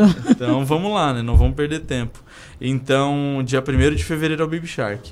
É, Então é isso, a gente tem os áreas musicais, a gente tem o Fantástico Mundo Marinho e depois tem outras atrações, a gente vai receber também outra atração infantil que é os Detetives do Prédio Azul. Enfim, O Eric vai vir aqui muitas vezes É ainda para anunciar a programação. A gente conversou aqui com o Eric, que é Eric o Gregório, que é marketing do Nações Shop, que sempre que tem algum tipo de programação vai vir aqui anunciar e convidar a população e os ouvintes aqui da Rádio Cidade em Dia. Mais uma vez, muito obrigada e estamos à disposição. eu que agradeço a Rádio Cidade em Dia, Tereza e Manuela. Um prazer estar aqui com vocês. Muito obrigada. E agora a gente já a gente vai conversar com o Heitor Carvalho, jornalista e apresentador também do, da Rádio Cidade em Dia. Queria saber se ele já está na linha, que ele vai trazer informações sobre o novo uniforme do Criciúma. Ele está com a gente por telefone. Boa tarde, boa tarde, Heitor. Tudo bem? Boa tarde, Manu, tudo certo? Boa tarde também para Tereza, boa tarde para o Eric também do Nações Shopping é, e boa tarde para nossos ouvintes. Exatamente, Manuela, estou aqui no, na sala de imprensa Clésburgo, do Heriberto Wilson, onde foi apresentado o uniforme do Criciúma para a temporada 2020, que é produzido pela marca própria, né, a Garra 91, que vai ser a marca que o Criciúma vai utilizar. Quem produz o uniforme é a Spiller Sports, Spiller Sports, não é a Spiller Sports, que é daqui da região, é uma marca de Joinville, e foi apresentado agora o uniforme. Como é que funcionou a apresentação? Primeiramente, o Júlio Remor, diretor de marketing, anunciou né, a felicidade em apresentar esse novo, essa nova marca do Criciúma Esporte Clube, que representa a tradição de 1991 da Copa do Brasil, da garra do Criciúma, e eu acho que está passando as imagens do uniforme, para quem pode ver que tem pelo YouTube, né? E ali apareceu os três goleiros entrando, entrando na sala de imprensa, mostrando os três uniformes de goleiro. Teve também a apresentação do uniforme principal do Criciúma, o uniforme número um, uniforme tradicional, né? Preto, amarelo e branco, e também o uniforme 2, que é o uniforme também com as cores preto, amarelo e branco, mas o destaque maior sendo a cor branca. O, os uniformes de jogo do, do, dos goleiros e dos jogadores de linha número 1 um e número 2 foram apresentados pelos jogadores e logo em seguida entrou os cinco campeões da Copa do Brasil que têm ligação com o Criciúma. O técnico Roberto Cavalo, o, o técnico auxiliar o Wilson, também entrou o observador técnico que hoje é o, o Vilmar, entrou também o Evandro Guimarães, diretor executivo do Criciúma, e o Vanderlei, maior artilheiro da história do clube, que ocupou o cargo, um cargo executivo no final do ano passado tentando livrar o Criciúma do rebaixamento. Esses cinco entraram logo em seguida a marca do Criciúma, Garra 91, porque que entraram esses cinco ex-jogadores e atuais funcionários do Criciúma com esse dele que estava no passado. Mostrando a marca é relembrar os heróis passados, é relembrar a glória de 1991. Afinal de contas, é nisso que o Criciúma se apoia na sua história, na sua grandeza, na sua torcida e, e trabalhar muito forte Agora a coletiva está rolando com algumas perguntas, eu tive que sair para conversar com vocês, mas é agora aquela parte mais burocrática, né? Onde a imprensa colhe as informações sobre a duração do contrato, e o, o Júlio explicou que o contrato com a Embratex, que era a antiga produtora, venceu, e o Cristiano optou pela marca própria por questões financeiras, questões de, de marketing também, questões de aproximação com o torcedor. O Fábio, que está aqui pela Espelho Esporte, no qual ele é sócio, da empresa, ele também está explicando como é que funciona a questão de logística, como é que vai ser a pré-venda, o valor do produto, e assim que eu tiver também mais informações, eu passo para vocês, caso não entre o telefone, para vocês correr mais sobre, e trago mais informações ao longo da programação da Rádio Cidade Dia. Obrigado, Emanuela, obrigado, Tereza, pela, pela intervenção no programa, trazendo informações de esporte, tá bom? Certo, muito obrigada, Heitor, pelas informações aí, ele que está na, na coletiva do Criciúma, né, do novo, unif no, do novo uniforme do, do Tigre, o Garra 91, e mais informações amanhã, o Heitor sempre com informações do esporte, na Central do Esporte, e a gente agradece a sua participação aqui no programa Casa é Sua. Obrigado, Manu, até mais ouvintes, tchau, tchau. Até mais, tchau, tchau. E olha só, nós temos aqui, vamos mandar um abraço. Salete Zanata Constantino está mandando dizer que mais uma vez quer parabenizar o programa, que gosta muito das matérias. Manda um beijo para Manuela e para Tereza. Eu mando beijo, um, um beijo. Eu conheço ela há muitos anos, ela lá do bairro Santo Antônio. É Salete, a gente conhece ela como Tindy. Todo mundo conhece ela como Tindy. Se for perguntar quem é a Salete, Zanata, ninguém sabe. Então, Tindy, um abraço. Muito obrigada por estar com a gente aqui e ela disse sempre participando. É fã número um do programa. Beijo. Então, um abraço. e também tem um recadinho aqui do Everton Ibrahim Silva, que interagiu com a gente aqui no pelo YouTube. Um abraço para vocês que sempre mandam mensagem, interagem aqui no programa A Casa é Sua. Agora é 3h26, a gente vai fazer um rápido intervalo e volta já já com mais informações aqui na Casa é Sua.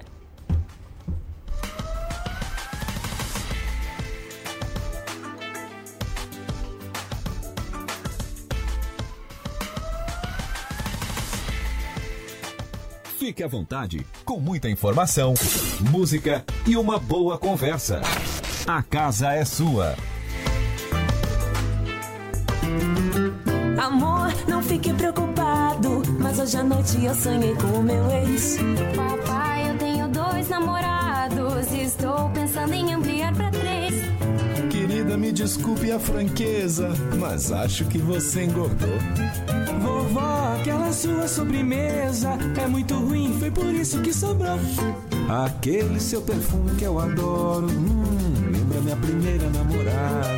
Aquela sua camisa autografada do Brasil não sumiu, eu dei pro filho da empregada. Eu uso seu batom e seus vestidos sempre que você está dormindo. A cada dez vezes que a gente namora, em oito delas acabo fingindo.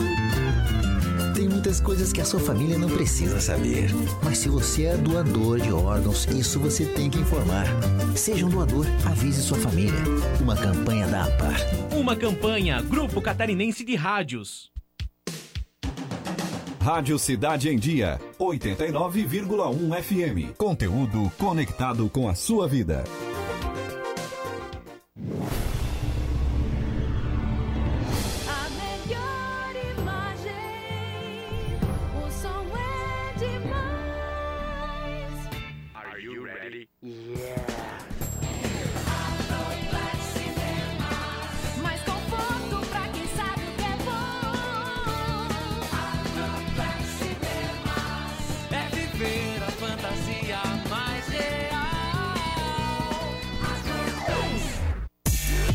Conteúdo de qualidade, entrevistas na íntegra e os melhores momentos da programação.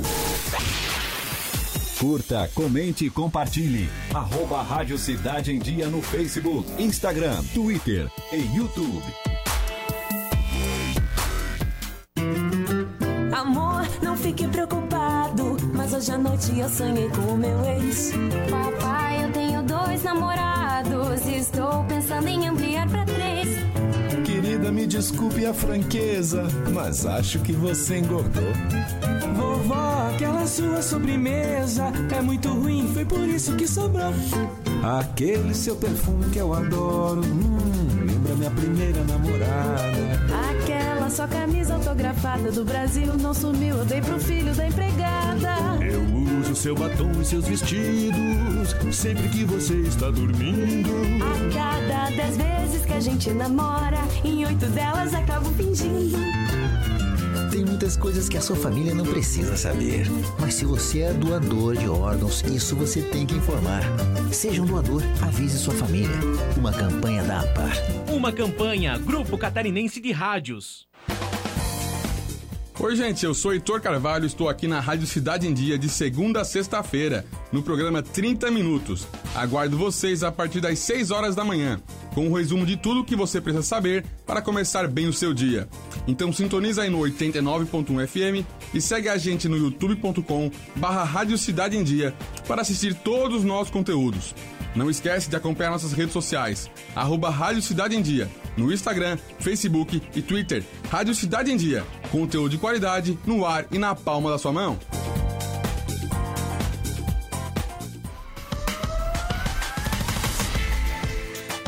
Fique à vontade, com muita informação, música e uma boa conversa. A casa é sua. Já estamos de volta aqui com o programa Casa é Sua. Agora são 3 horas mais 31 minutos. Nós estamos ao vivo pelo 89.1 FM e também pelo youtube.com barra Rádio Cidade em Dia. E agora chegou a hora do quadro Dica de Cultura. Dica de cultura. O que, quando e onde aproveitar a cena cultural da cidade. Dica de Cultura com Luiz Fernando Velho. Boa tarde, Luiz. Boa tarde, Manu. Boa tarde, Tereza. Boa tarde aos convidados que estão aqui, né? Então, Manu, hoje no Dica de Cultura eu vou falar sobre as estreias que vai... A estreia, na realidade, né? Que vai ter aqui em Criciúma, no cinema, que é de Jumanji, a próxima fase, né? É... O filme, eles voltam ao jogo, né? Pra recuperar um amigo deles que ficou lá. Quem assistiu o primeiro sabe, né? Além do Jumanji, tem o filme Escândalo, que eu tava louco pra assistir, porque tem Charlize Theron, Nicole Kidman e, ah, Os teus atores do coração. e Margot. Robert, que vai fazer a Linda Arlequina no dia 6 de fevereiro, no filme que é dela, somente dela. Né? Aí também tem o lançamento, tem Os Miseráveis, O Despertar das Formigas, Instinto e A Melhor Juventude. Então, assim, é, Jumanji ela tá sendo bem esperado também, assim, eu dei uma olhada nos sites especializados e ele é um dos filmes que está sendo bem, né, todo mundo tá querendo assistir, né? Então ele tem o The Rock, né, que todo mundo conhece, então vale muito a pena. E dica de filme ainda, já que a gente tá falando de filmes, é, eu vou falar sobre Água, Águas Rasas, né? Quem gosta de filme de tubarão, né? Eu sou um fanático por filmes de tubarão.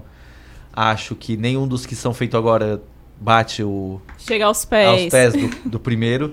Mas Águas Rasas tá mais ou menos ali dentro. Ele conta a história da Nancy, que foi surfar num, numa ilha é, solitária tal e acaba ficando presa numa pedra e tem né, o bendito do tubarão. A- o tubarão, que é né, cenográfico, ele é perfeito, assim, as imagens, as fotografias Bem são perfeitas. realista. As cenas são maravilhosas, assim, tem bastante cena no mar tal, né? Então é muito bacana quem gosta, assim, é um filme de terror, né, suspense. Mas assim, quem gosta, ele chega, ele se aproxima mais do, do clássico do Tubarão, é um dos filmes de tubarão que eu já vi entre ah, Mega Tubarão e, e tantos outros água, águas rasas, é o que mais se aproxima do filme do clássico Tubarão, sabe? Então assim, indico, tem na Netflix, né? Então dá pra assistir. Fica aí a Final de dica pro final de semana. Final de semana tá aí, quem quer assistir, quem gosta. Quem não for à praia pode assistir um filme sobre praia aí, ó. Tipo eu, né? Exatamente. Aí dá pra assistir. né? Então são essas as dicas de hoje, Manu, né? De Mandy que tá no cinema, foi, é, entrou em cartaz ontem. E Águas Rasas que tem no Netflix aí. Aí a Segunda-feira a gente tá aí de novo dando dicas. Então tá, muito Tá obrigada, bom? Luiz. Bom final de semana. Bom final de semana. E até segunda-feira. Até segunda. E agora, eh, antes de mais nada, eu gostaria de mandar um abraço pro Gustavo Espíndola, ele que sempre participa aqui do nosso programa, tá dando um oi ali no WhatsApp. Gustavo, um abraço pra você. E agora, a gente chegou a hora do quadro Me Conta Essa História. Me conta essa história. Me conta essa história. Um bate-papo gostoso com quem tem muito a contar sobre a vida.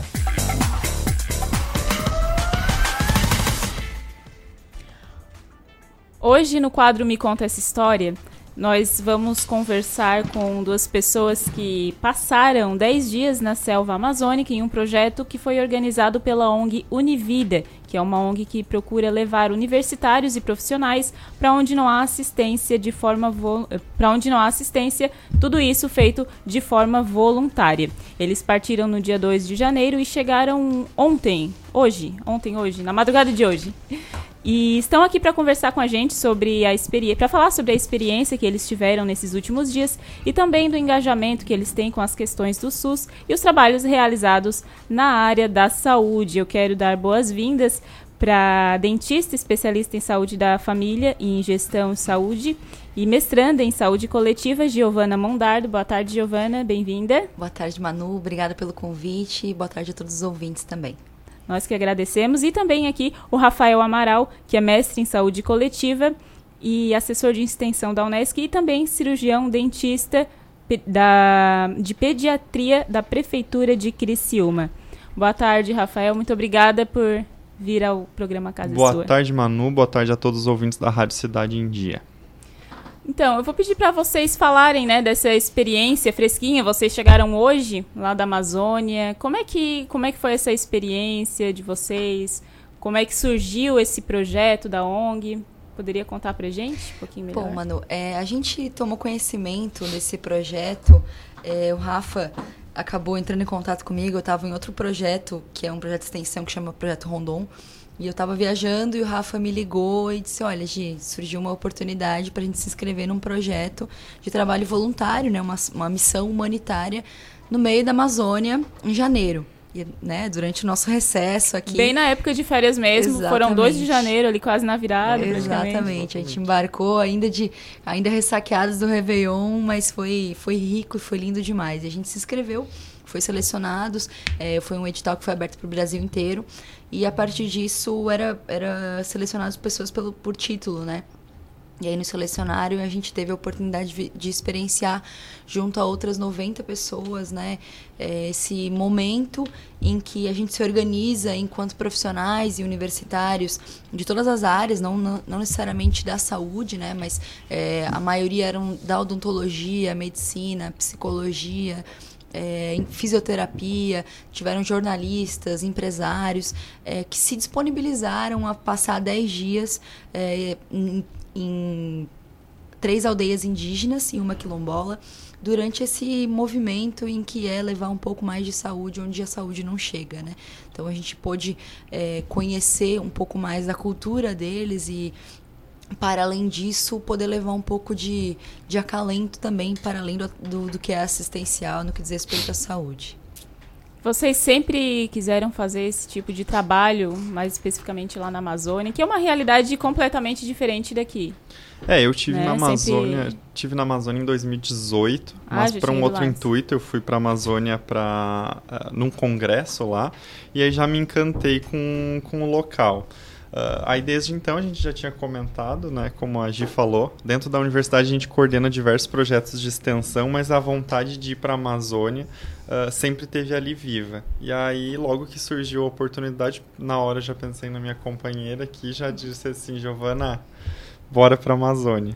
Aí inscrevi a gente, aí acabamos sendo selecionado, eh, selecionados para ir juntos para lá. E aí ficamos aí esses 10 dias vivendo essa experiência única e que mudou significativamente a vida da gente. O que surpreende é ver dois jovens profissionais é, da área da saúde é, se, se inserirem numa realidade tão adversa, porque a gente sabe que vocês passaram é, por situações que absolutamente desnecessárias. Nenhum de vocês dois precisava passar por essas situações, né? De dormir em alojamentos em redes, enfim, toda essa precariedade que vocês nem precisavam suspeitar que existe no mundo, né? Então, e a gente vê que isso é uma coisa muito rara, né?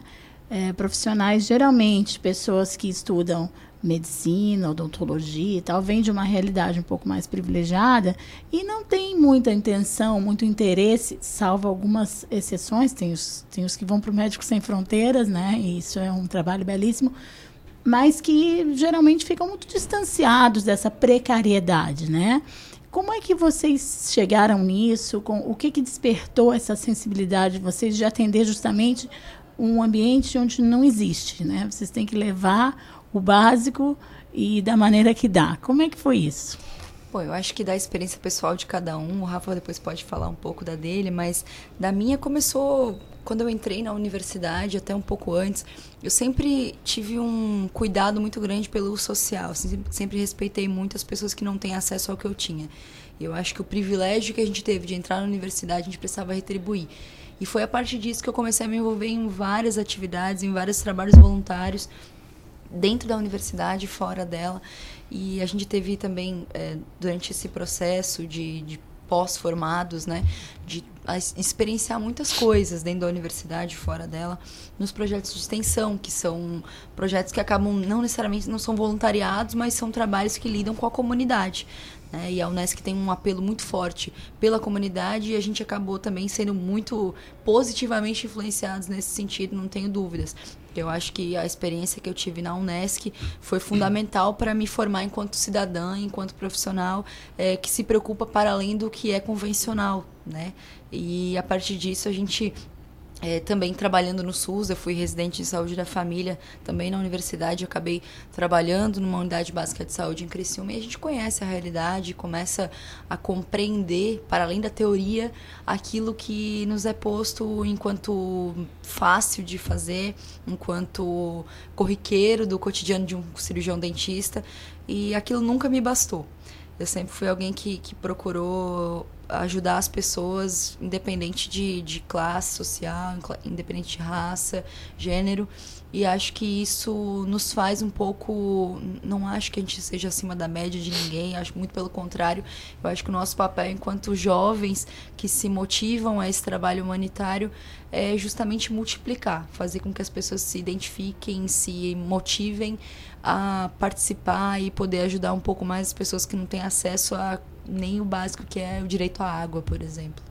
Eu imagino que quando surgiu essa oportunidade de fazer essa missão, foi um prato cheio para vocês, né? Que já, já vinha esse desejo, já era de vocês, né, Rafa? Foi o fundamento. Sim, é, um, é, é, como a Giovana falou, é um processo de formação. A gente foi formado por uma universidade que forma cidadãos para o mundo, né? Uh, que forma cidadãos diferenciados. Acho que esse é o, diferente de, o diferencial de uma universidade comunitária. Mas é claro que também cada um tem o seu chamado. Uh, eu acho que a gente vive hoje num mundo onde todo mundo quer ter opinião de tudo. sem conhecer a realidade, sem conhecer uh, o diverso de sem uma certa forma, né? sem profundidade alguma. Uh, e eu acho assim que, que a gente tem que se colocar no local de privilégio onde a gente, onde a gente está. Uh, trabalhamos em uma universidade, eu também trabalho na Prefeitura Municipal de Criciúma. Uh, acho que a gente vive num ambiente de privilégios, né? O sul do país é um ambiente extremamente uh, diferente do restante do país. E eu acho que a gente precisa estourar essa bolha, sair do que, do que a gente, do comum, a gente vive num local extremamente bom, que tem acesso a tudo, uh, que o acesso daquilo que não tem também lhe é facilitado, mas a gente tem vários Brasis dentro de um só. E a gente precisa conhecer a diversidade desses Brasis que a gente tem. Uh, então, sempre que eu tenho a oportunidade de conhecer outro local do país, como foi agora a, a Missão Amazônia, uh, eu faço questão de. Eu acho que é o meu dever enquanto profissional devolver para a sociedade aquilo que, que me foi dado, o privilégio privilégio que me foi dado e tentar levar um pouco de acalento para aqueles que mais precisam, né? Nesse caso, uh, o voluntariado. Vocês estiveram na, na aldeia da, da tribo Satere Mauê, é isso? Que pelo que diz aqui o site de povos indígenas do Brasil, é, são os inventores da cultura do Guaraná. Eles domesticaram a trepadeira silvestre e criaram o processo de beneficiamento da planta, possibilitando que hoje o Guaraná seja conhecido e consumido no mundo inteiro. Como é que é essa riqueza toda cultural, esse conhecimento aí da, da natureza, né? Giovana Antes- tomou Guaraná. Eu tomei. Antes de ir pra lá, eu pesquisei também, estudei um pouco, porque eu acho que é importante a gente conhecer para onde a gente vai, o que, que a gente pode é, ajudar e principalmente respeitar, né? E eles são um povo, o povo Sataremaué é um povo extremamente politizado. O que nos parece uma coisa assim, uma aberração, eh, se você levar em consideração que a gente levou 35 horas para chegar onde eles moram, né? 35 horas de barco. Então, Depois que chegaram em Manaus, 35, 35 horas, horas de barco. de barco. Então foi um Eu grande não desafio. imagino 35 horas num barco. Não, eu, sei, Eu não e- imagino. E fazendo um parênteses aqui, é um barco de três andares, e aí nos dois primeiros andares a gente pendurou a rede. Imagina, você dormir, não tinha um metro para dormir. De Lotado. largura, assim, lotado, cheio de Lotado. gente. E com mosquiteiro, né? Porque senão você não consegue dormir, porque é mosquito, muito bicho, né? Banheiro Taranha, de menos de um metro quadrado. um, um banheiro pequeno, né? Que você só levanta e tá o chuveiro aqui. É assim. Então, quase não, o Rafa mesmo não conseguia ficar em pé, porque ele é muito alto. Ele é alto. Mas, é, levando em consideração que a gente levou muito tempo para chegar, a gente não tinha noção que era um povo tão politizado e tão engajado com as causas sociais como é. O povo Sataremaué, ele é, ele é atendido pelo, um- por um município que chama município de Barreirinhas, que é um mu- município muito próximo, que é uma civilização, é civilizado, né? Tem 32 mil habitantes, é um dos municípios mais antigos do Brasil, é grande, é no meio da Amazônia também. Quando a gente chegou, a gente ficou assim, como é possível, né? Carros, motos, normal, uma cidade boa Pra Criciúma. chegar até lá tem que ir de barco, De mas é uma barco. cidade É, normal. É. Exatamente. Então tem o porto ali. Então é muito interessante. E aí esse município fica responsável pela saúde desses, dessa, dessas aldeias que são da etnia Sataremaué. É, E aí, e aí a tribo, né, as aldeias que a gente conheceu, a gente pôde conhecer os tuxauas, que são como se fossem os caciques, assim, né? O equivalente a isso. E eles são extremamente organizados. São um povo é, que vai para as manifestações a nível nacional, vai para Brasília, vai para São Paulo, para justamente lutar em defesa das terras indígenas, da demarcação das terras. É, tem muito, é, tem muito argumento. O povo que sabe falar mesmo, não Eles tem estão se defendendo há mais de 500 anos, né? A gente tem que Exatamente. levar em consideração Com isso. certeza. E aí é uma organização muito bacana porque eles respeitam muito a terra deles. E é um- uma, uma relação de pertencimento muito bonita de se ver. E aí a relação com o Guaraná é muito interessante. Com o Guaraná, com o cupuaçu, com tudo que é deles, eles respeitam demais, assim. E aí quando a gente chega, eles fazem questão de nos mostrar. E eu tomei, tomei Guaraná também, né? E tem todo um ritual para tomar o Guaraná. Não é assim, você pega um copo aqui e toma o Guaraná. Gente, a gente está falando do Guaraná, não é aquele que vende é o na- Guaraná, na- no é. mercado, não é um refrigerante. É a Exato. planta. E, e- como é que toma o Guaraná? O processo é muito bacana. Eles colhem o, o Guaraná, eles deixam secar, e aí depois eles moem, e aí colocam pra, junto com a água, né, para não ficar tão forte, eles ralam o Guaraná. Né? Ele seca aquela, aquela planta, né, aquela, aquela semente, seca, eles ralam, e aí misturam com um pouco de água, e aí eles servem. Como é que eles servem? Dentro de como se fosse uma uma cumbuca, assim, né? E aí eles botam o Guaraná ali e aí tem uma roda. Vai, tem todo um ritual. Você não pode chegar Não e é só tomar. chegar e não, tomar, e não é. pode Não é tomar assim só. que São funciona. duas vezes que tem que tomar. Então, se toma só uma vez, é um desrespeito pra eles. A roda. É a roda. É, não, não é forte, eu achei bem fraco, assim. Não, não tem o gosto do nosso Guaraná convencional aqui do refrigerante. É um, um gosto como se fosse um, um chá. Assim, parece um chá pra gente. Claro que eles fizeram mais fraco pra gente, isso é importante falar. E aí eles têm uma roda, o primeiro toma o indígena, ele toma e ele serve a todos. E aí ele, ele dá pra, pra gente experimentar, cada um toma um gole, não pode tomar mais que um. As mulheres falam que se tomar mais que um, a metade do corpo fica dormente. Elas têm uma teoria. No, no mesmo, no caso, no mesmo recipiente. Isso, no mesmo. Vai passando. Todo mundo toma no mesmo. E aí tomou a primeira vez. Tipo passa de chimarrão, novo. assim. Tipo, Tipo chima, chimarrão. isso mesmo. Que se não tomar tudo é um desrespeito. É, desaforo, e depois né? passa de novo, e aí você tomou. E aí, eu, eu não senti particularmente nenhuma, nenhuma, nenhuma sensação física. Mas os meus colegas, alguns já sentiram taquicardia, uma agitação, né? Uma taquicardia imediata, assim. Porque é forte, eles usam pra isso mesmo, pra se concentrar, pra para ficar mais ativos. Tem uma um finalidade gás, tem, aham. E é uma cultura deles muito rica, assim. Tudo que é. Eles faziam questão de mostrar uma árvore que eles chamavam de azeitona, era uma árvore de jambolão. Aí ficou, virou a, a, a nossa piada interna ali, né? Porque eles já, não, vamos ver azeitona. E nós assim, não, mas como assim azeitona aqui? Não é possível. Chegamos Como, lá, né? era jambolão. Aí eles, e eles amam, e aquilo é, é, é o alimento deles, é a, cult- a cultura deles, e aquilo é muito rico, muito interessante mesmo, a organização da tribo. E como é que vocês encontraram a saúde dessas pessoas? Debilitado, né? Até uma coisa que a gente comentou que no país existe uma política pública que é a saúde da população indígena, né? Eh, Em 2018 tive a oportunidade de conhecer a região de Manaus que, que aderia a essa política e ela era eh, razoavelmente boa, mas a saúde indígena que a gente encontrou de uma população isolada, a gente tem que pensar que a gente estava a duas horas do estado do Pará, então era uma região extremamente isolada. Ah, como a gente falou, essa, essa tribo, eh, essa, essa comunidade indígena, eh, ela é eh, atendida por Barreirinha. Só que Barreirinha fica a 4, 5 horas de voadeira dessas regiões. O que, que é a Então, voadeira? voadeira é um barco rápido. Uma lancha, Uma Ah, lancha rápida. Então... ah, Até os meios de transporte são bem diferentes. Sim, são bem diferentes. Não, não é estrada como a gente tem aqui. Lá a estrada deles é o rio. Então a gente encontrou uma das comunidades que a gente foi tinha uma, uma unidade básica de saúde, mas uma unidade básica de saúde totalmente sucateada, né? Sem o- Precária. precária, sem o mínimo para um atendimento, o mínimo. Trazendo para nossa área que é a odontologia, a cadeira estava lá quebrada, a parede mofada, não tinha material nenhum, não tinha nem dentista. Então, ah, é uma saúde da população indígena para quem? Para qual indígena? Sabe, para o indígena que está próximo à capital, tudo bem, mas e essa população que está longe? Então a gente encontrou HPV, a gente encontrou ah, casos de tuberculose, ah, enfim, doenças características daquela região, doenças características daquela, daquele povo, né? A questão do, do, do abuso sexual é uma, uma realidade lá, então dentro do exame odontológico a gente conseguiu ver algumas, algumas lesões características ah, desse tipo.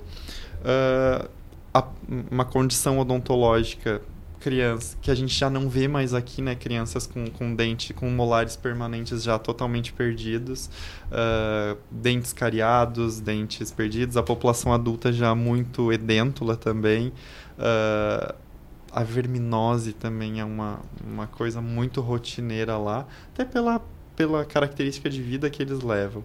Então, o que a gente conseguiu constatar é que é uma, uma política pública que ainda está ineficaz no nosso país. E a gente né, vê diariamente o ataque à população indígena, né, o ataque que o nosso atual ah, governante faz, e a gente consegue ver na prática que que está cada vez pior, que a, a saúde pública da população indígena está sendo deixada cada vez mais de lado. E vocês perdem horizontes ou vocês adquirem horizontes para pleitear ou para, como profissionais, buscarem soluções para essa problemática? Com certeza amplia muito, muito, assim. Eu acho que o que a gente já tinha aqui antes dessa vivência da Amazônia já era algo muito amplo, no sentido de conhecer muitas realidades e poder é, sempre que pensar, não esquecer de nenhum segmento, né? Eu acho que viver essa experiência na Amazônia acabou sendo um divisor de águas, assim, posso falar por mim, divisor de águas na minha vida. É, o que eu vejo daqui para frente inclui em todas as falas sempre lembrar dos povos indígenas e quilombolas o quanto é uma população esquecida, é, por mais que tenha seu modo de vida, tem, tenha sua organização própria, enfim, é visível e é perceptível. Quando a gente chegava nos lugares, a gente geralmente atendia em escolas, né? Teve uma comunidade que a gente acabou atendendo no lugar, na sede do, da unidade de saúde. Né? Só que a gente não utilizou o, o, o que eles tinham lá porque não, não adiantava. Então a gente acabou atendendo na, na área assim, da unidade de saúde, nas escolas. E a gente via as filas se formando 50, 100 pessoas é, esperando para o atendimento. Então, é, ainda que haja um modo de viver, há muito o que se fazer. Há muito o que se mudar, o que se levar. A gente comenta que é muito fácil a gente dizer assim, não, então vamos trazer esses povos para mais perto da civilização, vamos trazer esses povos para Manaus. Não tem condições.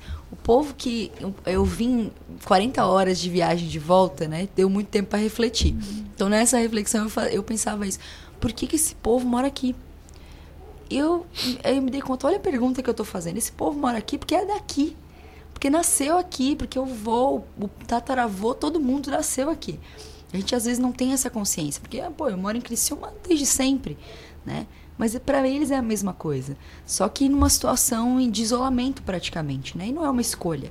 Então eu acho que é um dever e um compromisso social de nós profissionais e dos governantes, enfim, é, de quem representa o povo de verdade, é, ter que levar saúde para essa galera. Eu acho que é, não é possível a gente acreditar numa saúde pública de verdade que não inclua todo mundo. E não inclui todo mundo, desrespeita também as pessoas que estão a 40 horas de, de um hospital. né, de um hospital público com, com um amparo, com um instrumento, com um profissional. De uma Eu escola, muitas uma vezes, escola, né? né? É, até eles têm uma certa organização em relação à escola muito interessante. É, isso levado também em, em decorrência da organização das, das igrejas católicas, né, dos padres que vêm também evangelizar esses povos.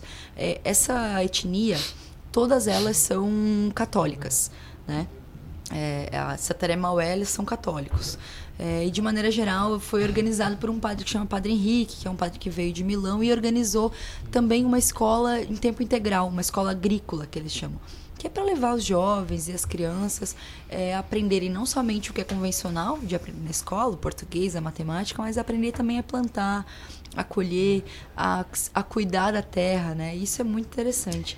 E aí acabou organizando também os jovens para que fiquem na escola, para que se motivem a estudar e também a voltar para o seu território. Você que esteve lá e viu de perto, como é que é essa ação da igreja? Porque a gente sabe que a igreja, é, em tempos idos, no tempo da colonização, enfim, é, exterminou a cultura indígena. Aqui a gente não tem em virtude disso. As missões, elas tinham esse propósito, catequizar os índios e é, fazer com que eles assumissem a cultura é, ocidental, enfim.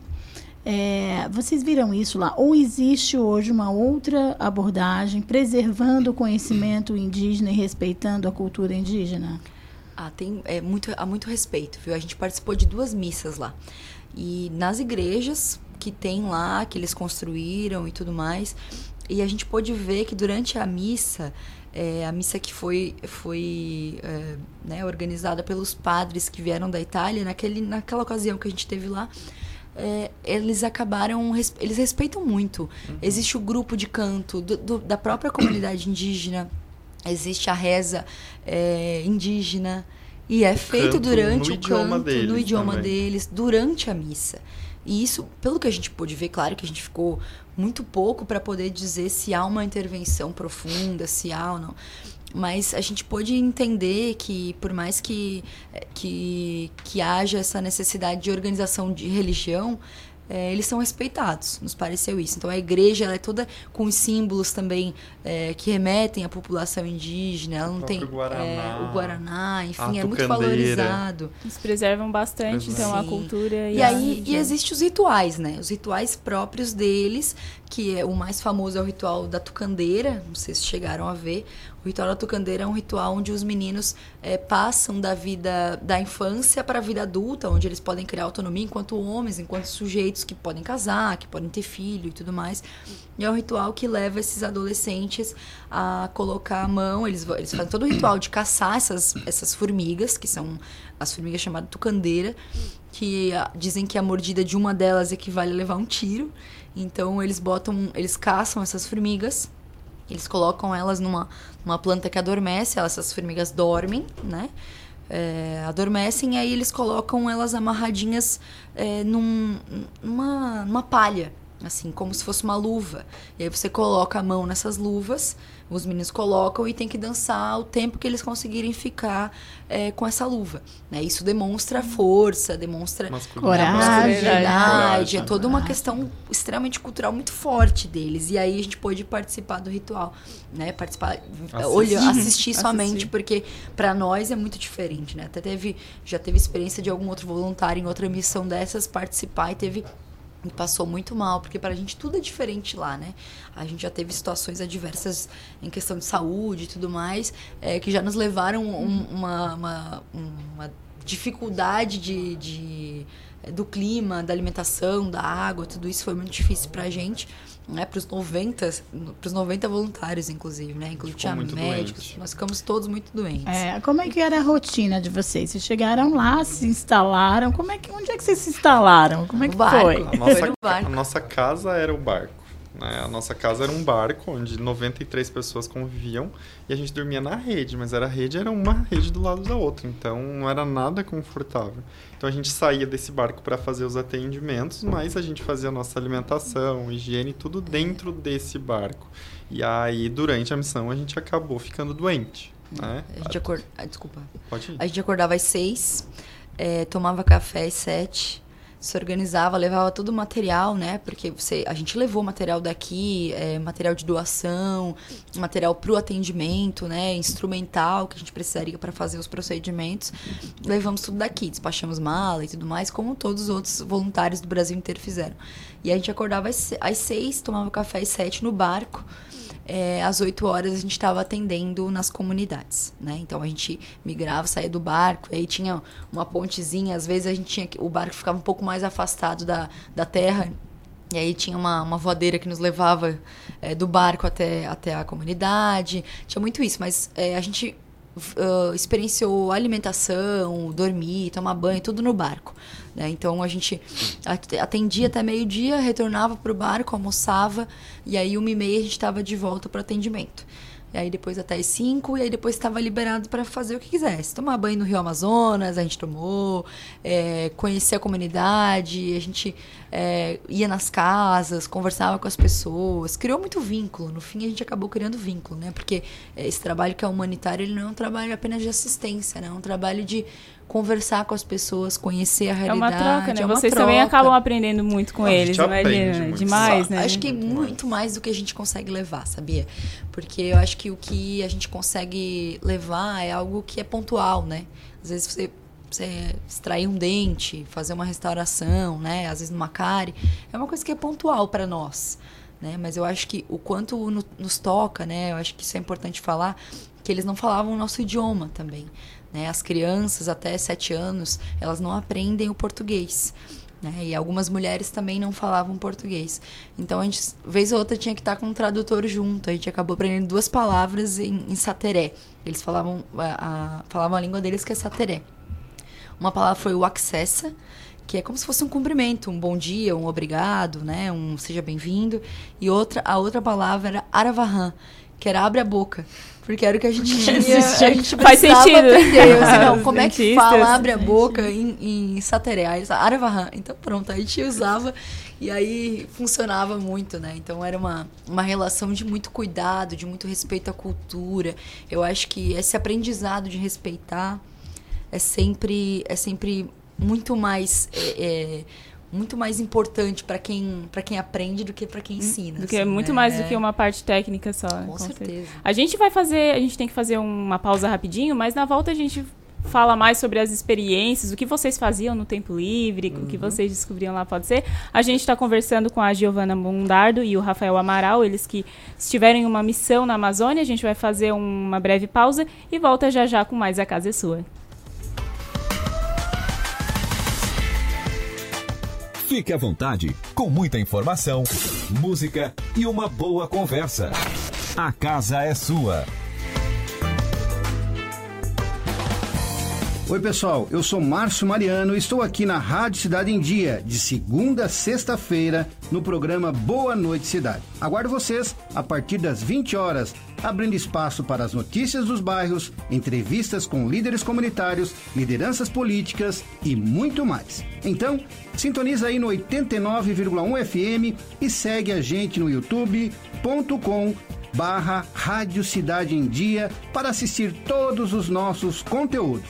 Não esquece de acompanhar nossas redes sociais, arroba Rádio Cidade em Dia no Instagram, Facebook e Twitter. Rádio Cidade em Dia, conteúdo de qualidade no ar e na palma de sua mão. ZYN 553, Rádio Cidade em Dia. Conteúdo conectado com a sua vida. Por que a graduação Senac EAD é a mais completa? Porque antes das aulas começarem, você conta com o programa de ambientação para conhecer como é estudar à distância. Também tem um ambiente virtual exclusivo para estudar onde e quando quiser. E mais, no Senac EAD você pode ter contato com alunos de todo o Brasil e uma equipe de professores qualificados. Tudo isso em uma instituição nota máxima no MEC. Acesse ead.senac.br barra graduação, inscreva-se agora e aproveite os descontos especiais. Senac EAD, o mais completo. A melhor forma de se evitar a dengue é combater os focos de acúmulo de água, locais propícios para a criação do mosquito transmissor da doença. Para isso, é importante não acumular águas em latas, pneus velhos, vasinhos de plantas, jarros de flores, garrafas, caixas d'água, tambores, lixeiras, entre outros. A prevenção é a única arma contra a doença. Faça sua parte e mantenha a cidade longe do mosquito da dengue. Uma campanha Grupo Catarinense de Rádios. Conteúdo de qualidade, entrevistas na íntegra e os melhores momentos da programação. Curta, comente e compartilhe. Arroba Rádio Cidade em Dia no Facebook, Instagram, Twitter e YouTube.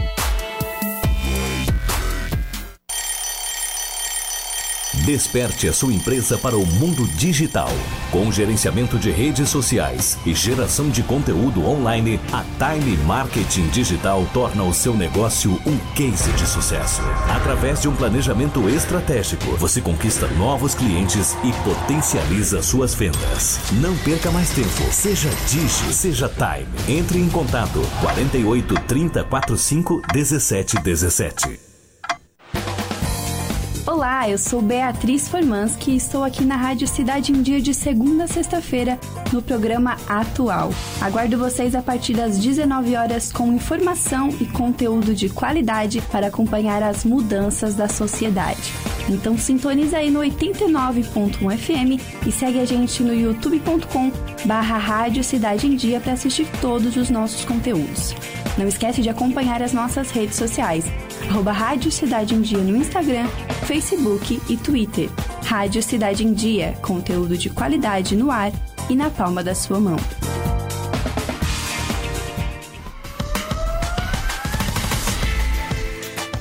Fique à vontade, com muita informação, música e uma boa conversa. A casa é sua.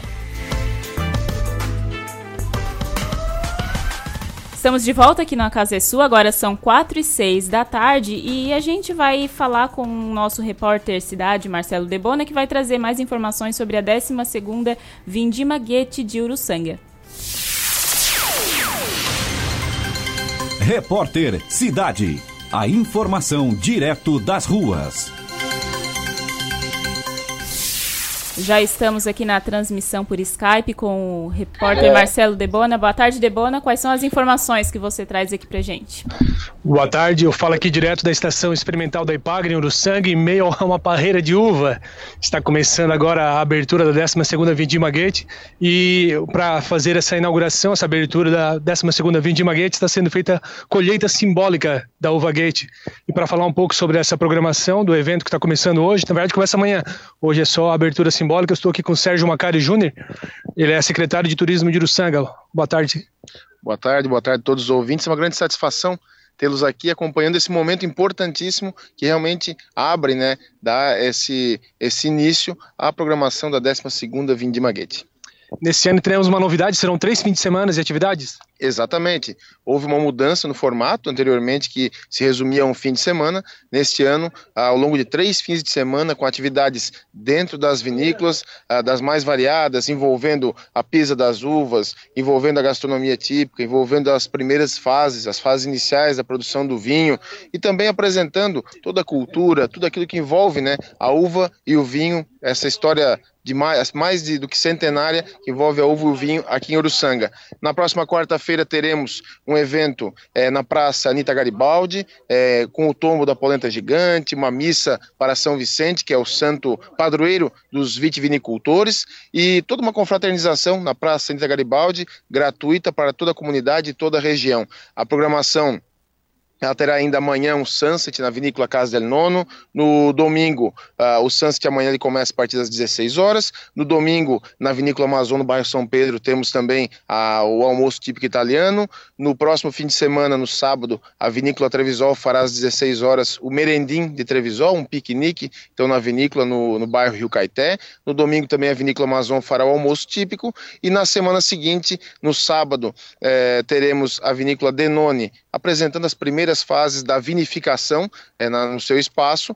E no domingo, encerrando a vindima, teremos no dia 2 de fevereiro, além do almoço típico na Vinícola Amazon, também dois passeios turísticos ferroviários saindo da estação de Uruçanga. Um matutino às 8 da manhã e um vespertino às 2 da tarde, complementando, né, completando essa, essa programação é, mais longa da Vindima Gate na sua 12 edição aqui em Uruçanga, nos Vales da Uva.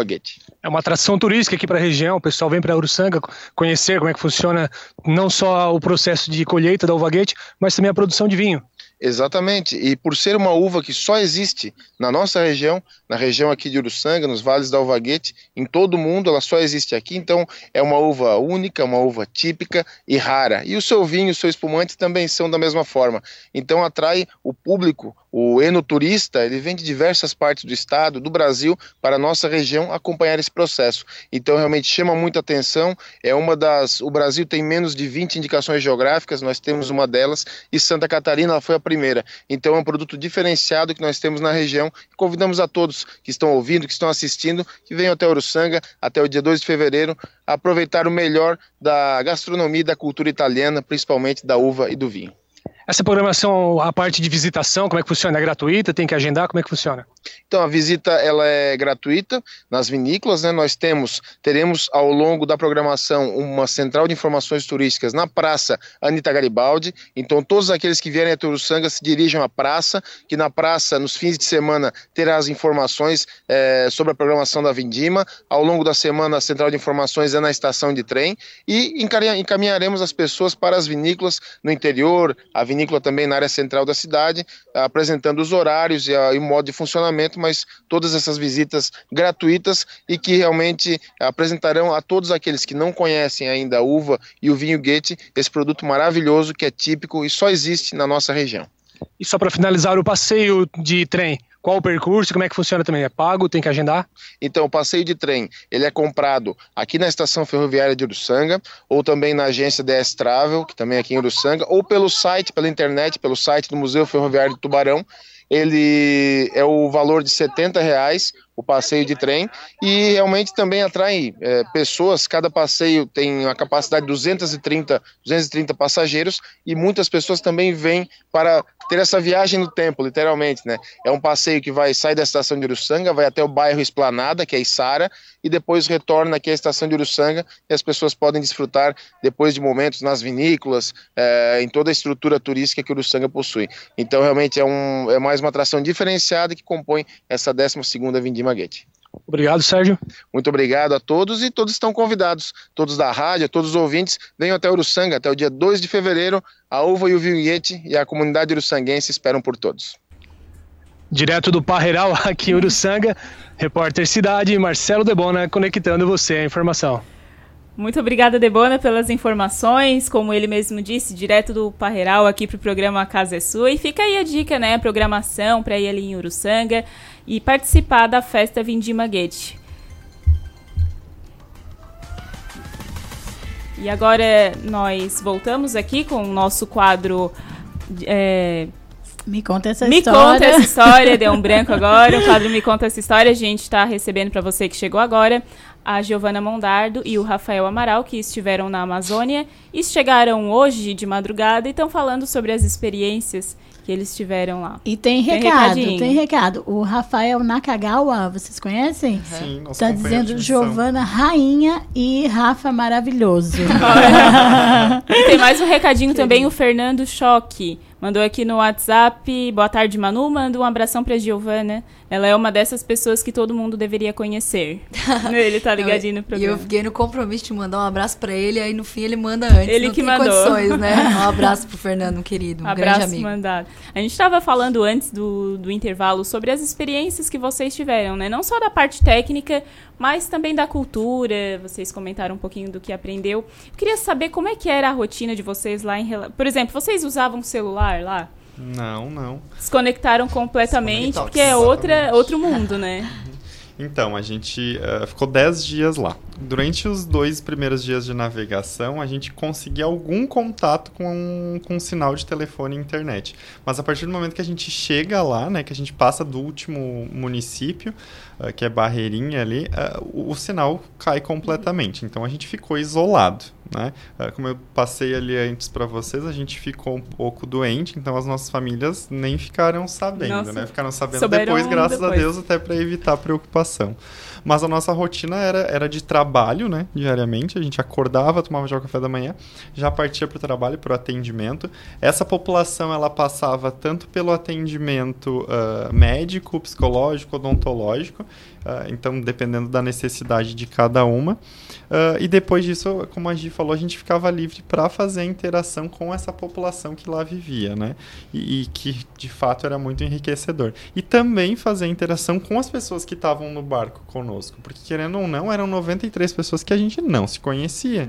Ah, eu e a Giovana fomos, que éramos de Santa Catarina, mas nós éramos é nós e mais, mais uma moça que a gente não conhecia, que era de Florianópolis. Ah, tirando isso, as outras pessoas eram das outras regiões do país, que também são culturas totalmente diferentes. que Acaba também- aprendendo entre Com certeza que também também, tem né? formas de ver a vida muito diferente daquela forma como a gente vê. Então foi uma experiência enriquecedora, assim, foi o maior desafio da minha vida, sem dúvida nenhuma. A gente já é engajado em outros projetos, Rondon, Viver SUS, Viver Com, ah, mas esse foi um, um maior desafio da minha vida, assim, eu acho que a gente ah, pôde conhecer os nossos limites. Estar na Amazônia é uma experiência única, assim. A energia daquela floresta, a energia daquelas pessoas, ah, o, que nos levou ao limite, né? A, febre, a doença, o, o estar longe de casa, estar longe da comunicação, ah, eu acho que, que fez com que falo pela minha experiência assim ah, de me autoconhecer melhor. Isso fez você- vocês refletirem mais sobre. Porque a gente até Sim. conversava aqui durante o intervalo. Porque a gente tem uma rotina aqui, né? Tem trabalho, faz isso, faz aquilo, aquela correria. E lá é uma, uma outra realidade, né? O dia a dia. Até, por exemplo, a gente estava conversando aqui no intervalo, a, eu estava conversando com a Giovana, ela falou: ah, quarta-feira à tarde o pessoal tá fazendo outras atividades que é completamente diferente do que a gente faria aqui, por exemplo. Né? Vocês eh, sentiram que ficaram mais calmos ou mais pacientes de alguma forma? Ou, sabe, mudou alguma coisa dentro de vocês depois de voltar de lá? Profundamente, profundamente. Eu acho que essa o, o quanto lá nos parecia pacato quando a gente chegou, no final nos parecia uma serenidade, uma tranquilidade que a gente não tem aqui. Eu, particularmente, sou uma pessoa muito acelerada e o Rafa mais ainda. Mas a gente pôde desacelerar e refletir muito sobre a re- refletir sobre o ato de ajudar as pessoas, refletir sobre onde a gente estava, sobre o que as- aquelas pessoas, pessoas precisavam, o que elas eh, contribuíram para a nossa vida, né? Eu acho que foi um divisor de águas, de fato. A gente, eh, nesses momentos que a gente conversava muito com as pessoas, né? Tá, mas e o que, quantas vezes eh, eles tinham muito campo de futebol? Todas as aldeias tinham campo de futebol. E aí a gente perguntava, "Não, como é que é a organização aqui? Quando que vocês jogam futebol? Ah, quarta, sábado e domingo. Então, é quarta Que tarde. nem aqui, né? É, é, não é diferente. Igual não aqui, né? difere. É, na quarta tarde eles é, paravam tudo, né? Não, não tinha, claro que tinha os mais velhos que iam e tal, é, plantar e tudo mais, mas os jovens era futebol, chuteira e tudo. Era Homens e sério. mulheres, Homens né? e mulheres. Homens e Tinha um- um- uma das aldeias tinha um, um time muito forte de feminino de mulheres. É, tinha vôlei também, então eles a gente jogou vôlei com eles, jogou futebol com eles. Foi muito legal. Eles tentaram até aliviar pra gente, mas é, no fim a gente. Eles eram mais baixos de, de estatura, mas ganharam, ganharam todas. Ganharam não ganhamos todas. nenhuma. Até no vôlei. Até no vôlei. É. Olha, porque eles jogam juntos, É, né? Então, claro. uma interação, É. organização e treino. E- Eles perguntavam muito da cultura de vocês, porque é uma cultura diferente que vai chegando. Eles perguntavam como é que era o dia a dia aqui. Chegou a ter esse tipo de troca, não? Não. Não, eu não acho se assim, interessaram. pensando agora, por incrível que pareça, não. A gente era muito mais curioso pra saber da cultura deles, dos- do, do modo de vida deles, do que deles o nosso. Assim, eu não me lembro de, É, de eu alguém me imagino que seja por, por porque mu- muitos grupos vão e fazem essa ação. Foi a segunda missão Univida Amazônia, né?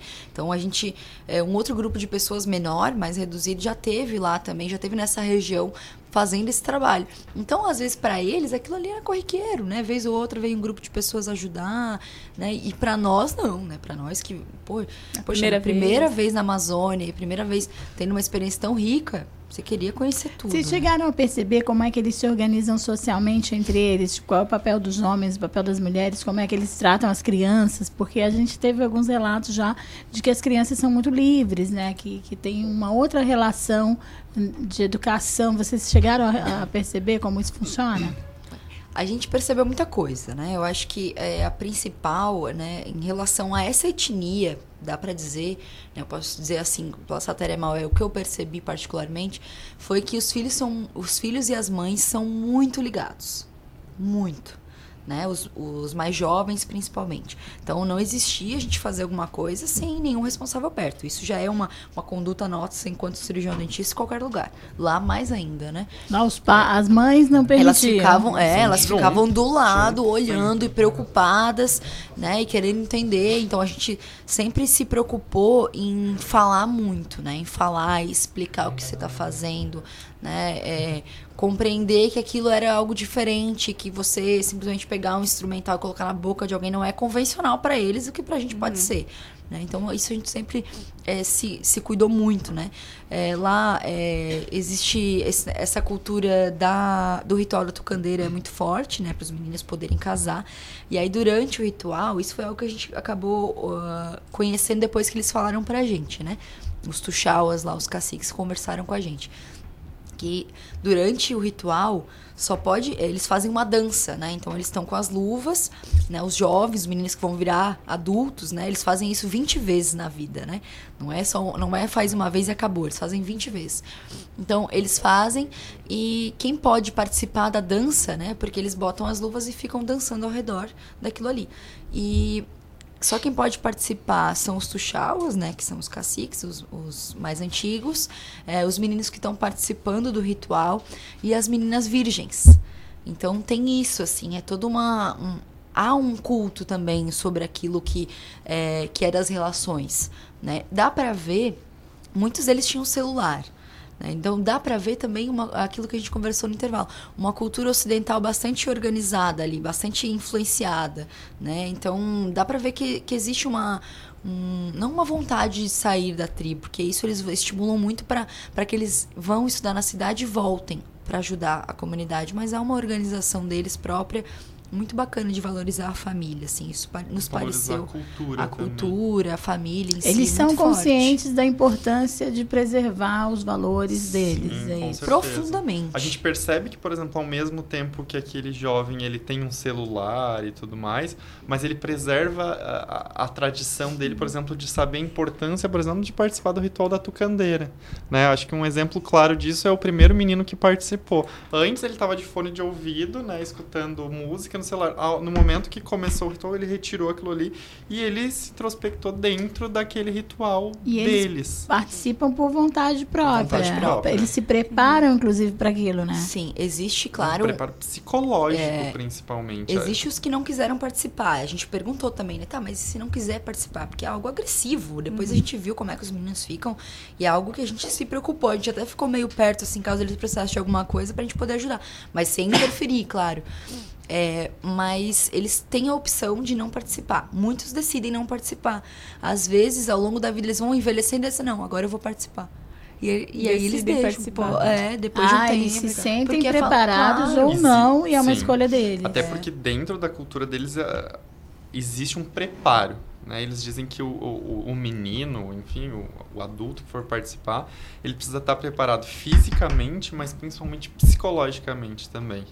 Porque tu imagina, eh, eu, eu até escutei um comentário lá, porque teve um outro moço que fez o ritual que não era indígena, que ele era casado com uma indígena, ele era Uhum. ribeirinho. E aí o povo sateré fala que quem não é sateré sente muito mais dor. Então, eh, entender que, por exemplo, eles acreditam que o corpo deles já é preparado para receber aquele ritual e que existe um preparo contínuo.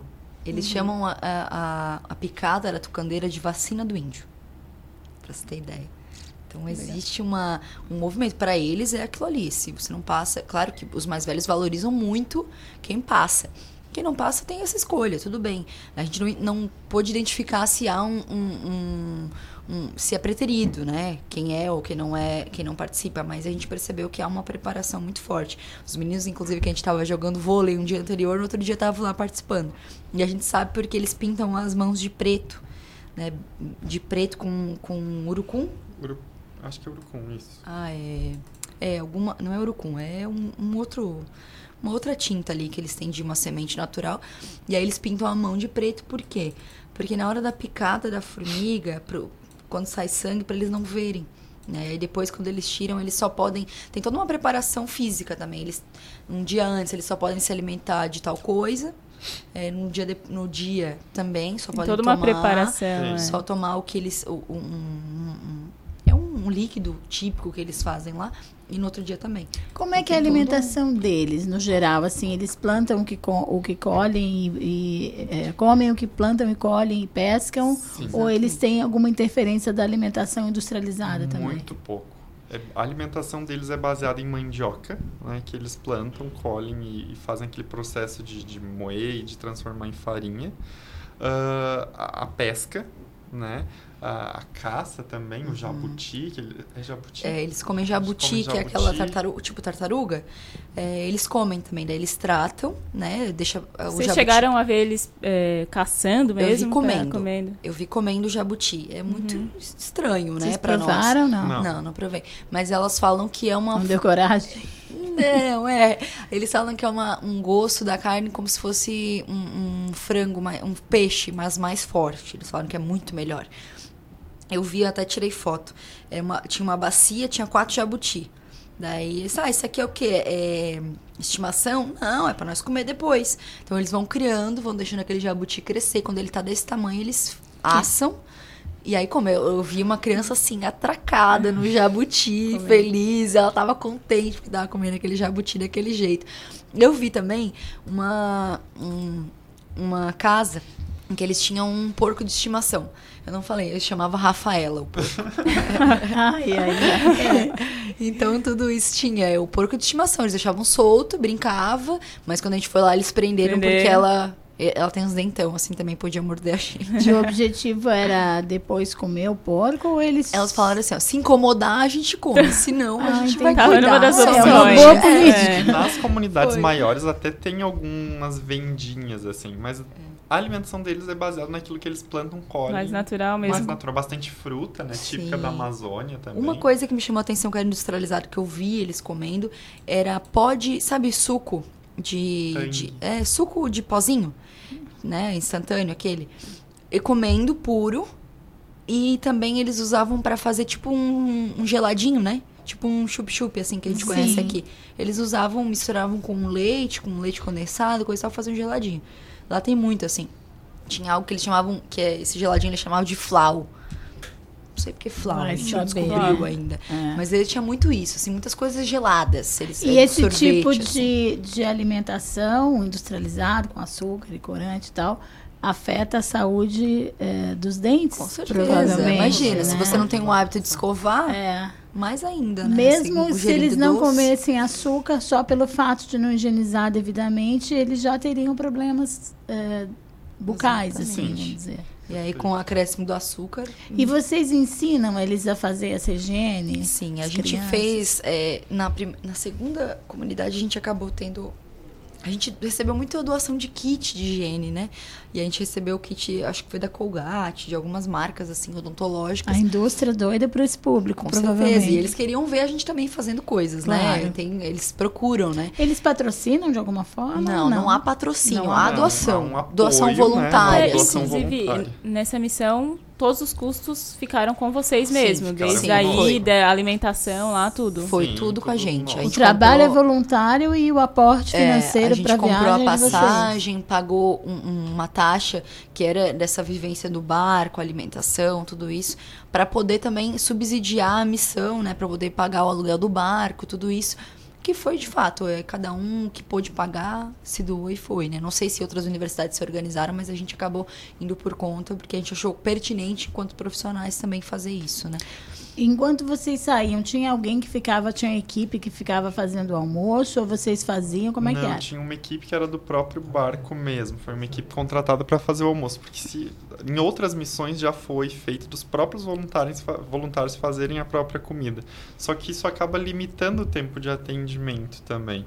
A ideia realmente de ir para lá é de prestar o atendimento, de fazer as atividades de prevenção, fazer a, a intervenção junto àquela comunidade. Então a gente tinha uma equipe que fazia comida, que é uma equipe de lá.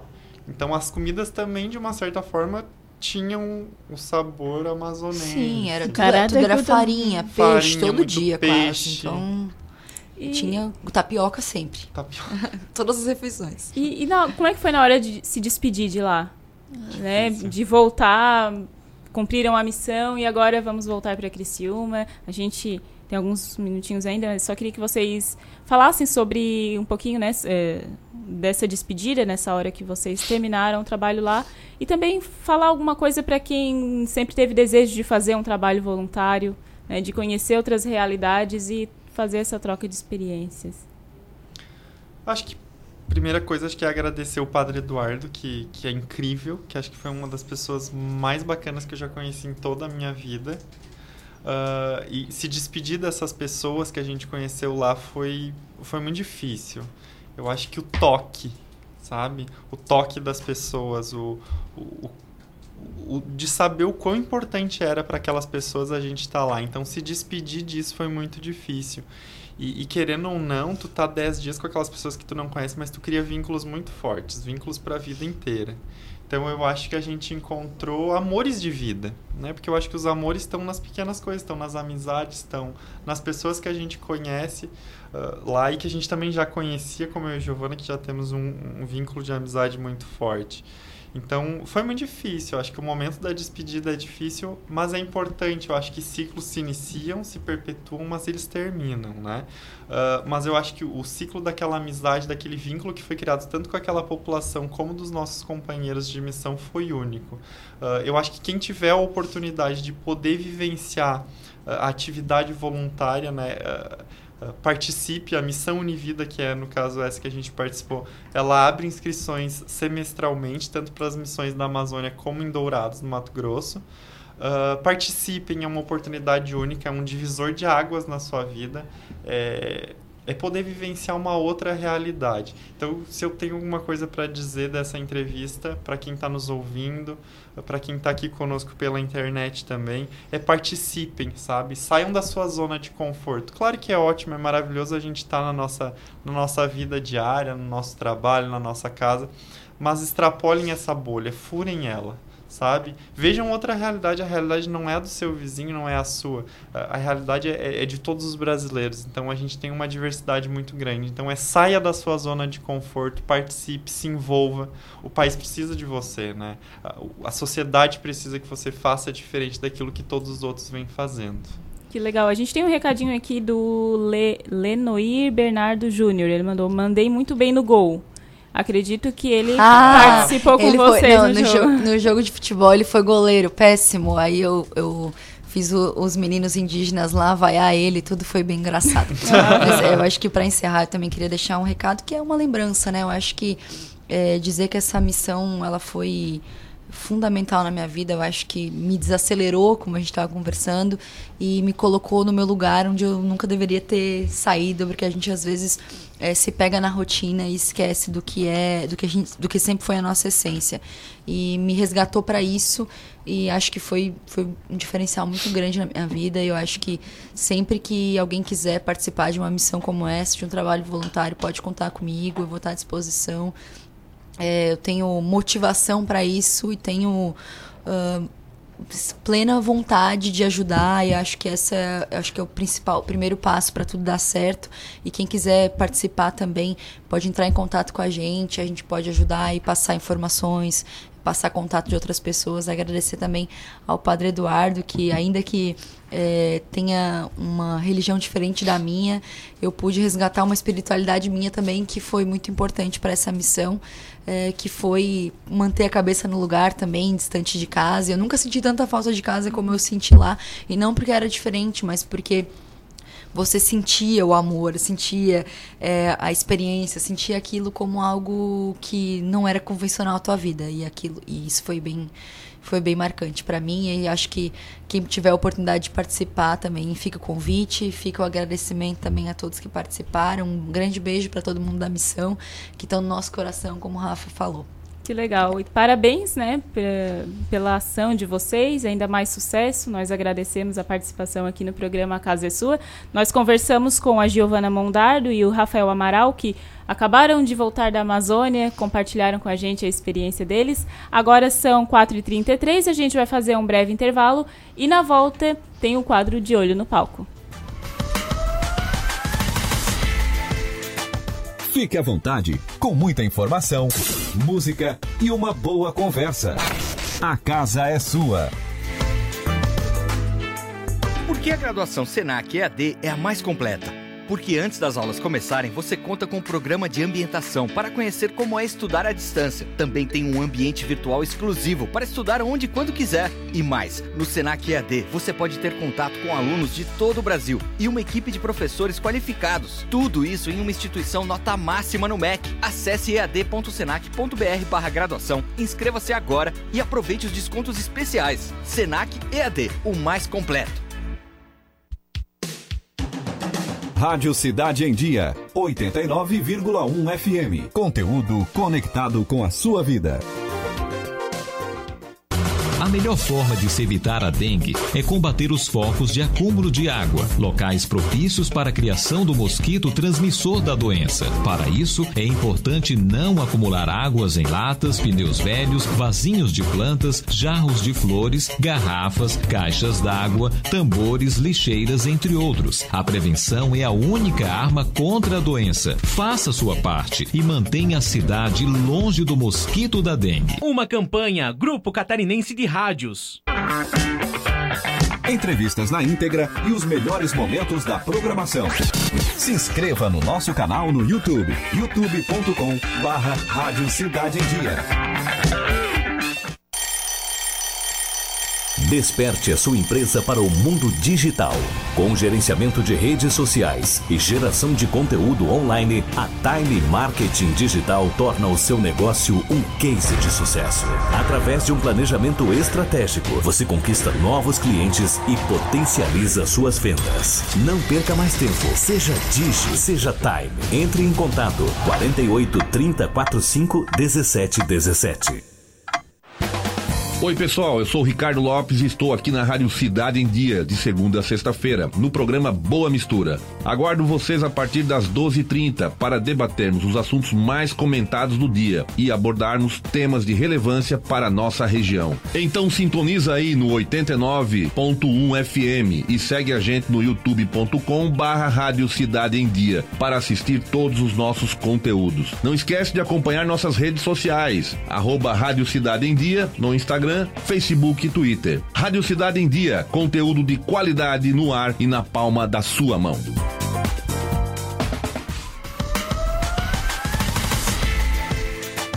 Fique à vontade, com muita informação, música e uma boa conversa. A casa é sua.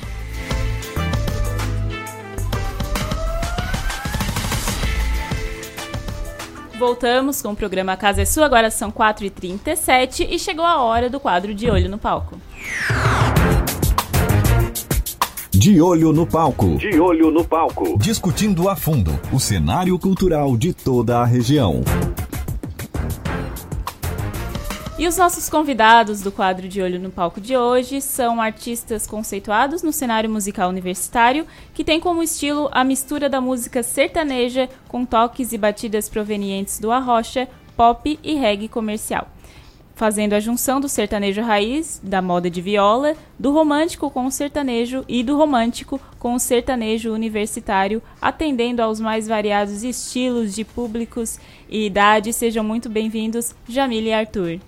Obrigado, boa tarde. Obrigada, obrigada pela oportunidade. Um prazer enorme estar aqui com vocês, poder contar um pouquinho da nossa história, cantar um pouquinho também. Com certeza. Nós aqui agradecemos a disponibilidade de vocês virem aqui, porque a gente sabe que a agenda de artista não é uma coisa simples e a gente fica muito feliz em receber vocês. Imagina, é prazer. Vou pedir para vocês contar um, é, um pouquinho da história de vocês, como se conheceram, quando começaram a cantar. Certo. Então, eu e o Arthur temos amigos em comum. É, nós nos conhecemos em um dia, um dia que ele foi em Laguna e eu estava cantando num barzinho lá. Tava na verdade fazendo uma participação e ele chegou junto com os nossos amigos. Foi ali que a gente se viu pela primeira vez e naquele momento ele já começou a me chamar de sócia. É, já falou que a gente futuramente faria alguma coisa. Enfim, é, mais para frente surgiu a ideia da dupla, mas na época eu estava morando em Floripa, terminando a faculdade, então estava naquela loucura de vida universitária, né? E a gente teve que adiar um pouquinho o projeto. Daí mais para frente, alguns meses depois, eu terminei a faculdade, fui para Laguna e a gente resolveu é, dar um start aí na, nessa, nessa ideia, né, da dupla, porque como ele mora em Braço do Norte, eu estava morando em Floripa, ia dificultar um pouco, né? Então, é quando eu fui para Laguna, a gente resolveu começar. Começamos com covers, né, Arthur? É, começou fazendo mais barzinhos e acabou nas baladas, né? Hoje a gente quase não tem tempo para estar tá fazendo barzinho, né? É. Graças a Deus, é, o projeto ele teve uma desenvoltura bastante rápida, né? Teve uma, um retorno, uma resposta bastante positiva. Há quanto tempo vocês cantam juntos? A gente começou dezembro de 2017. Uhum. Então faz faz pouco. Fazem dois é, anos, faz, dois anos e alguma coisa. Dois anos pouquinho, né? Faz pouco tempo, perto do que já aconteceu pra gente, é, é, pouco tempo, assim, né? Mas a gente fica muito feliz com toda, toda a evolução nesse processo todo. E o que, que vocês mais tocam? O que, que né, nas apresentações de vocês e que vocês ouvem também? Perfeito. A gente tem é, os pés fixados no sertanejo universitário, né, que é o que o nosso tipo de público pede também, mas a gente também tem como característica um show bastante dinâmico. Então, no meio do nosso show você vai ouvir um pouco de rock, vai ouvir um pouquinho de reggae, vai aquela música gaúcha que é principalmente uhum. quando a gente toca em algumas festas mais no interior, né, o pessoal costuma bastante, né? pedir bastante. Que empolga, né? Com certeza. É hora de todo mundo dançar, É. né? Pois é, como é que é esse negócio de tocar festa? Porque é um negócio delicado, né? Às vezes você tem que esquentar a plateia, você tem que fazer o pessoal se divertir, Sim. se animar. E vocês, como é que é essa preparação? É no feeling ali, vocês percebem o que está agradando, ou o que, que pode agradar? Ou já aconteceu de vocês não conseguirem empolgar, emplacar uma, emplacar outra? Como é que é essa situação? Eu acredito que é uma junção de várias coisas. É, pesa muito a questão da experiência. No caso, eu e o Arthur já somos bem experientes né, na- nessa área da música. Então, a gente consegue ter uma desenvol- desenvoltura legal no palco. É, e tem essa questão do feeling também, de estar sentindo, sentindo o público, né, Arthur? Isso a gente costuma brincar que isso é uma arte, né? É. Que às vezes um show que você faz num local não é um show que não vai agradar em outro local. Então a gente até brinca que, ó, agora achamos a veia do público aqui desse, desse evento. Ah, é, é mais o rock, é mais o sertanejo. E a gente acaba direcionando o show para o que vai agradar, né? vai manter o público mais quente, né? Como a gente A reação do público vai dando para vocês o sinal. Com vocês têm certeza. ali um, um playlist preparado, Temos. mas vocês têm a possibilidade de ir adaptando de acordo com a reação da plateia. Com certeza. O público é o termômetro. É o Sim. termômetro. Ai, gente, eu vou pedir pra vocês cantar um, então a gente conversou um pouquinho, depois a gente continua conversando mais, mas vou pedir pra tocar uma música, pode ser? Pode, vamos lá.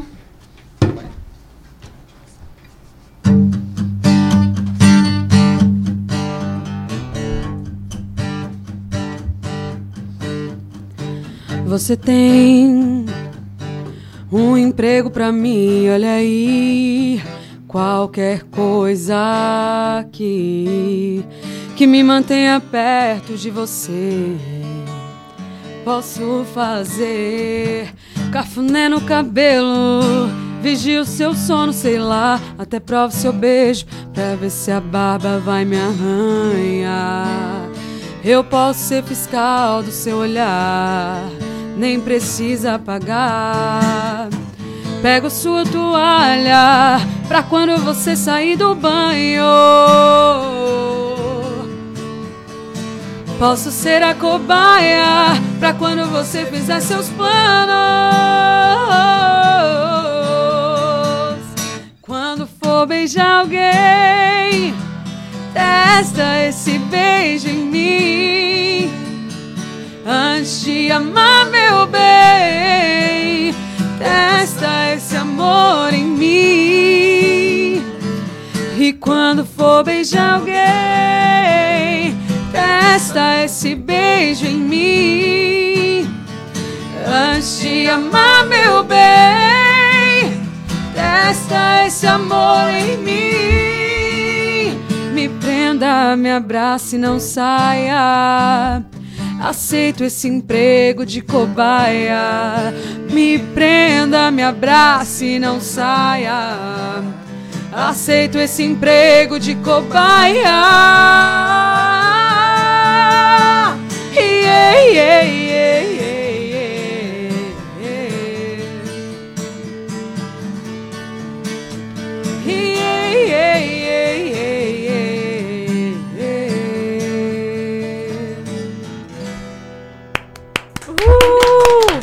Jamile e Arthur aqui no programa Casa é Sua. Vocês têm uma rotina de ensaios, por exemplo? É, a gente Não. costuma é, ter a rotina de ensaios conforme a rotina de shows, né? Então a gente sabe que se a gente vai ter dois ou três shows marcados naquele final de semana e ah, a gente quer tirar algumas músicas novas, quer dar uma atualizada no repertório, a gente acaba controlando conforme a quantidade de shows, né? Ali vai ter um espacinho pra gente fazer um ensaio e estar atualizando o repertório. Então a gente agrupa toda a banda e faz esse ensaio, né? Uhum. E tem algum. Vocês falaram que tocam de tudo um pouco, tem, claro, puxa sempre mais pro sertanejo.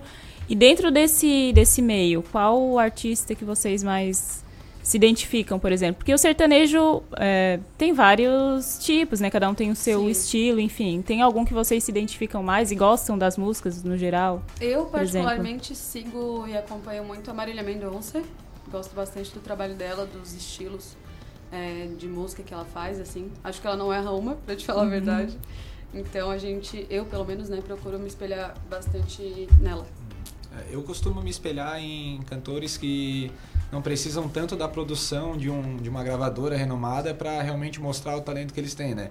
Eu dou exemplos como Gustavo Lima, Eduardo Costa, por exemplo, que são cantores que realmente dá de ver que eles são bons no que, ele- no que eles estão fazendo. Sem muita edição, sem Isso. muita produção, né, por trás. Então, Vocês ensaiam com a banda. Eu vi um material de vocês, é, no- não me lembro se foi no site, enfim, é, na internet, em que vocês realmente têm um, um pessoal pesado aí acompanhando vocês, né? Tem um gaiteiro, Sim. tem que outros quantos músicos são, que instrumentos que compõem aí a banda com vocês? Hoje a banda ela é, ela é basicamente composta por baterista, baixista, guitarrista, violonista, gaiteiro, né? E a gente vai sempre trabalhando com esse pessoal e normalmente muda às vezes de um show para o outro, um músico ou outro, mas como a gente tem bastante contatos assim do pessoal que já é bem do meio, né? Pra gente não faz tanta diferença, né? Porque os músicos que a gente contrata acabam se adaptando a isso também, mas basicamente, como eu também toco no show, né? Então a gente hoje faz o show com violão, guitarra, bateria, contrabaixo, sanfona. É encorpado o negócio, não é? É, só- tem muita gente por trás também, é uma shows equipe, a gente né, tem realmente. um balé também, né, que acompanha a gente. Por exemplo, a virada do ano a gente fez um show com balé também, com tudo junto, né? é, o carnaval também pede uma percussão, né, um, um negócio um pouco mais swingado, assim. Uhum. Então a gente vai se armando conforme a Agenda, proposta, né? agenda lotada pro carnaval já. Tá lotando. Tá lotando. Graças a Deus. Tem muito trabalho acontecendo. Tem. E vocês têm é, trabalho autoral? Nós lançamos agora dia 29 de dezembro, nosso primeiro trabalho autoral, chama Não Me Recomendo a música. É, Que tem clipe também, né? Temos o clipe. também. O clipe foi gravado aqui em Criciúma, inclusive. E agora foram quantos dias? 20 dias de lançamento? Foram 20 dias, é, é, tá, tá acontecendo até um resultado que... Óbvio que toda vez, todas as vezes que a gente faz um trabalho, a gente espera um retorno, a gente aguarda um retorno, tem aquela apreensão, só que a gente teve um resultado até um pouco maior do que a gente estava esperando nesse primeiro momento, né? Como, por exemplo, do Spotify, onde a gente... A nossa música ela foi colocada na playlist de, no radar de novidades, então... Por exemplo, o maior estado hoje que executa a nossa música é São Paulo, eu acho, né? São Paulo, Curitiba, Goiás... Santa Catarina não é nem um dos primeiros, apesar de a gente ser daqui, Não, né? é, Então, outros é- países também, né? É, tá na Alemanha, Estados Alemanha, Unidos. Estados Unidos. Então a gente está conseguindo alcançar, alcançar um número de pessoas que nós, assim como artistas, nós sabemos onde nós queremos chegar, mas também nós temos muito os pés no chão, assim, né? Nós sabemos que a vida de músico não é fácil, tem muita gente boa no mercado. Então, a gente acabou se surpreendendo bastante positivamente, graças a Deus. Aí a gente vai querer, né? música. Pedir pra vocês autoral, tocarem né? a música Ai, Não Me vai Recomendo. querer, não me recomendo, adorei. Vamos lá, então.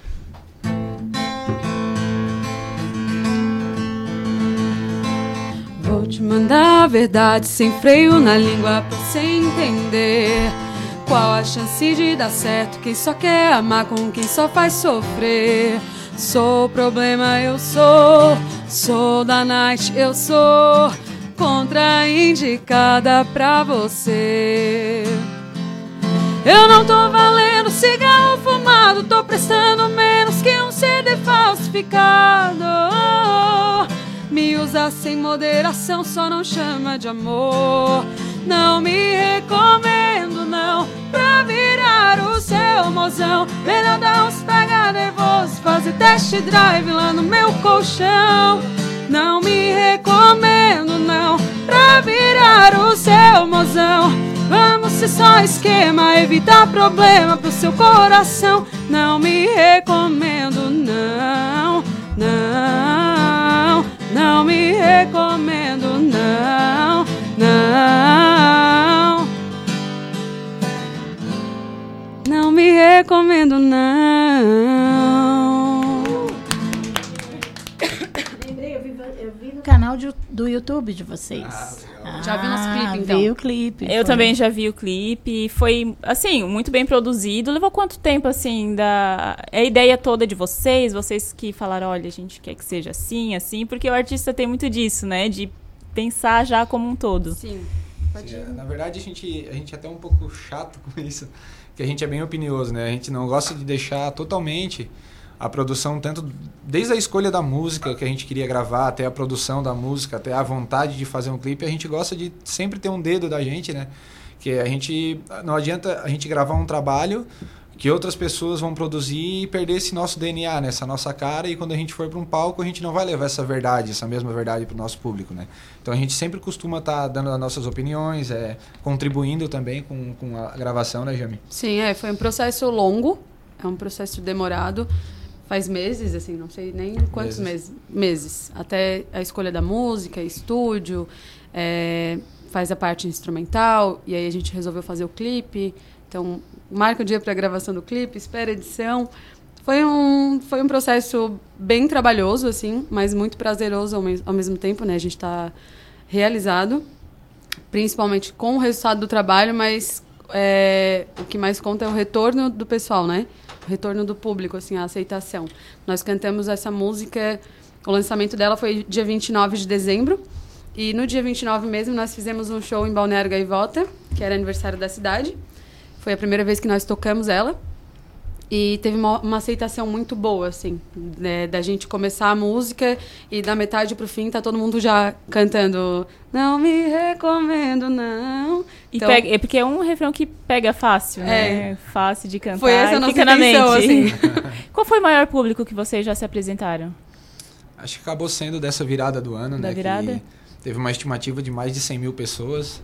Obviamente não na frente do palco, né? Mas como um todo, assim, é, na avenida que, a gente, que nós estávamos tocando e também na orla da praia, né? As, as 100 mil pessoas estavam acompanhando o show, né? Talvez não não diretamente na frente do palco, mas estavam Mas tinha esse público. Qual é que é a emoção de ver o público cantando a música de vocês? É indescritível.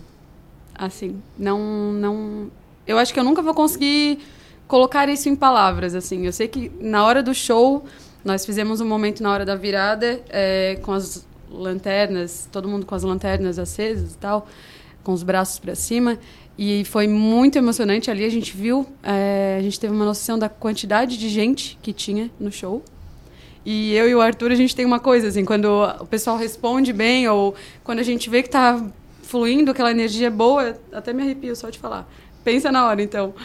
É, a gente só se olha assim e, e e faz aquela cara de, meu Deus, tá acontecendo. Normalmente então, a Jamile chora também. É, né, eu choro muito, ela eu gosta choro. de chorar um pouquinho. É, inclusive já tô quase chorando agora.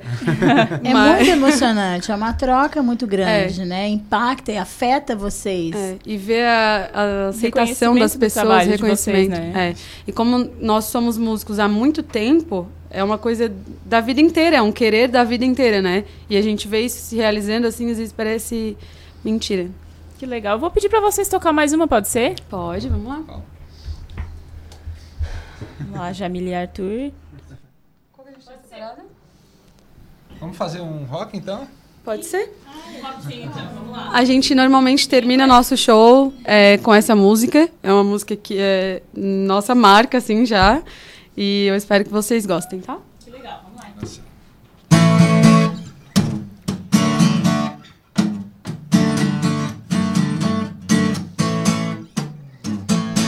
Living easy, living free. Session ticket, no one ain't right. Asking nothing, leave me be. Taking everything in my stride. Don't need reason, don't need rhyme.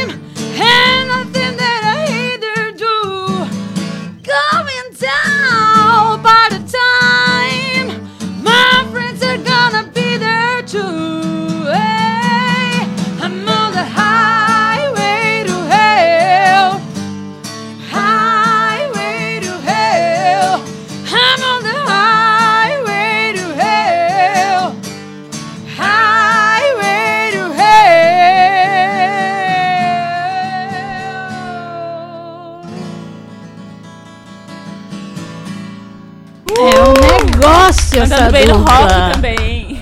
Uma versatilidade notável, né? Eles saíram ali do sertanejo e tal e aplicaram um clássico do rock que não é para qualquer um, não.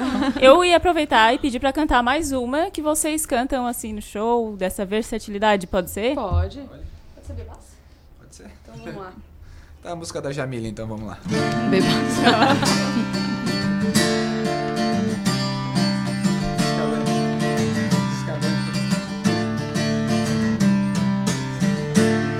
Tanta bebida, Tomo duas seguidas, perna bambiou, ainda não lembrou. Vou refrescar sua memória.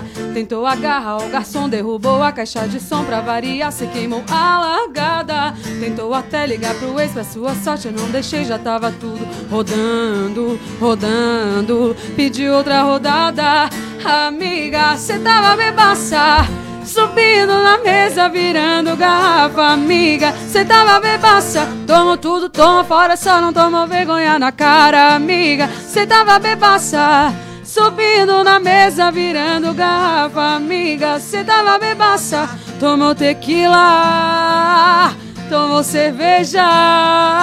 Toma tudo, toma fora, só não toma vergonha na cara. Sextou, né? Sexta-feira. Sextamos, né, gente? A gente queria só deixar uma, uma mensagem. Sim. É, falando da nossa música autoral, sexta-feira. é, a gente lançou a nossa música com a ideia de dar uma ênfase à mulher. Normalmente é o homem que faz o papel de pegador, que pega e não se apega. E a nossa ideia com essa música é mostrar que a mulher pode sim ser independente e ela pode muito bem ser feliz sem precisar estar com ninguém obrigatoriamente, né? Ela pode, ela tem o direito, ela deve e pode pegar e não se apegar, assim como os homens. Então essa é a nossa ideia. A gente vai pedir pra. a gente vai pedir pra vocês cantarem essa música, mas antes, deixa as redes sociais de vocês, o contato, quem tá acompanhando. Vamos lá. Instagram, Facebook, YouTube, sigam a gente, Jamília e Arthur. Tem sempre bastante novidade lá, né, Arthur? Isso aí a gente posta a nossa agenda lá, a gente posta as novidades também. Covers. Covers. O pessoal costuma interagir bastante com a gente por lá também. Quem quiser pedir alguma música, algum cover, a gente tá sempre gravando, fazendo lives. E sempre que possível também a gente mostra um pouquinho do nosso dia a dia, que é uma curiosidade, né, das pessoas. Então é só acompanhar lá, a gente tem muito show ainda pela frente. Já pensamos numa segunda música autoral, então tem muito trabalho bom por vir. E é só ficar ligadinho lá que vocês vão ficar por dentro de tudo. Entrar em contato pelas redes sociais. Redes sociais, a gente contratantes, né? Quem, alguém que queira o nosso show, pode falar com a gente pelo Instagram mesmo. Lá tem. é, a gente pode passar o número de WhatsApp, né? Tem uma equipe que acompanha também. Então podem ficar à vontade. A gente está esperando por vocês. E, e seguir o canal de vocês, se inscrever no YouTube, né? Qual é Sim. o, o- Jamília e Arthur também no Jamília YouTube. e Arthur E Arthur com YouTube. H ou sem H? Sem H, Sem H. sem- Sem sem H, normal. Agora são 4h57. Eu gostaria de agradecer a companhia de você aqui no programa Casa e Sul. Infelizmente passou muito rápido quando. Assim, Foi. gente, passa muito rápido quando a apresentação é boa. e a gente deixa o convite sempre para seguir, comentar, compartilhar nas nossas redes sociais, arroba Rádio Cidade em Dia. Eu sou Emanuela Damasceno Justino nas redes sociais. E eu sou Terece Carneiro. E a gente vai finalizar, claro, com muita música dupla Jamila e Arthur. A gente agradece mais uma vez a disponibilidade de vocês em vir aqui para participar do nosso programa e eu desejo ainda mais sucesso na carreira. Imagina, a gente que agradece é, a oportunidade, o contato. Sempre que vocês quiserem a nossa presença, a gente vai fazer de tudo para estar aqui com vocês. É um prazer enorme, tá? Adoramos Com certeza, com a gente- vocês. É maravilhoso. A gente Muito volta a obrigada. se falar. Então vamos terminar o programa Casa e Sua com muita música e um bom final de semana para todo mundo. Tchau, tchau. Tá viciando outra boca como fez com a mim Esse frio na barriga já me pertenceu Ele só tá te amando desse jeito Porque ainda não te conheceu direito Mas o fim dessa história é assim mesmo Ela vai dar sorrisos durante o beijo. Você vai gostar, vai planejar uma vida deitada em seu peito. Você vai acreditar, vai te amarrar de um jeito. Vai usar o mesmo beijo que usou pra te ganhar. Pra se despedir sem se explicar. Tô numa mesa com quatro cadeiras. Aqui já tem três enganados por ela, bebendo, esperando a rasteira. E cê vai levar dela. Fica tranquilo que a quarta cadeira te espera. Eu tô numa mesa com quatro cadeiras. A tarde está chegando ao fim. É hora de fechar a casa. Você é nosso convidado especial de todas as tardes. Até a próxima. A casa é sua.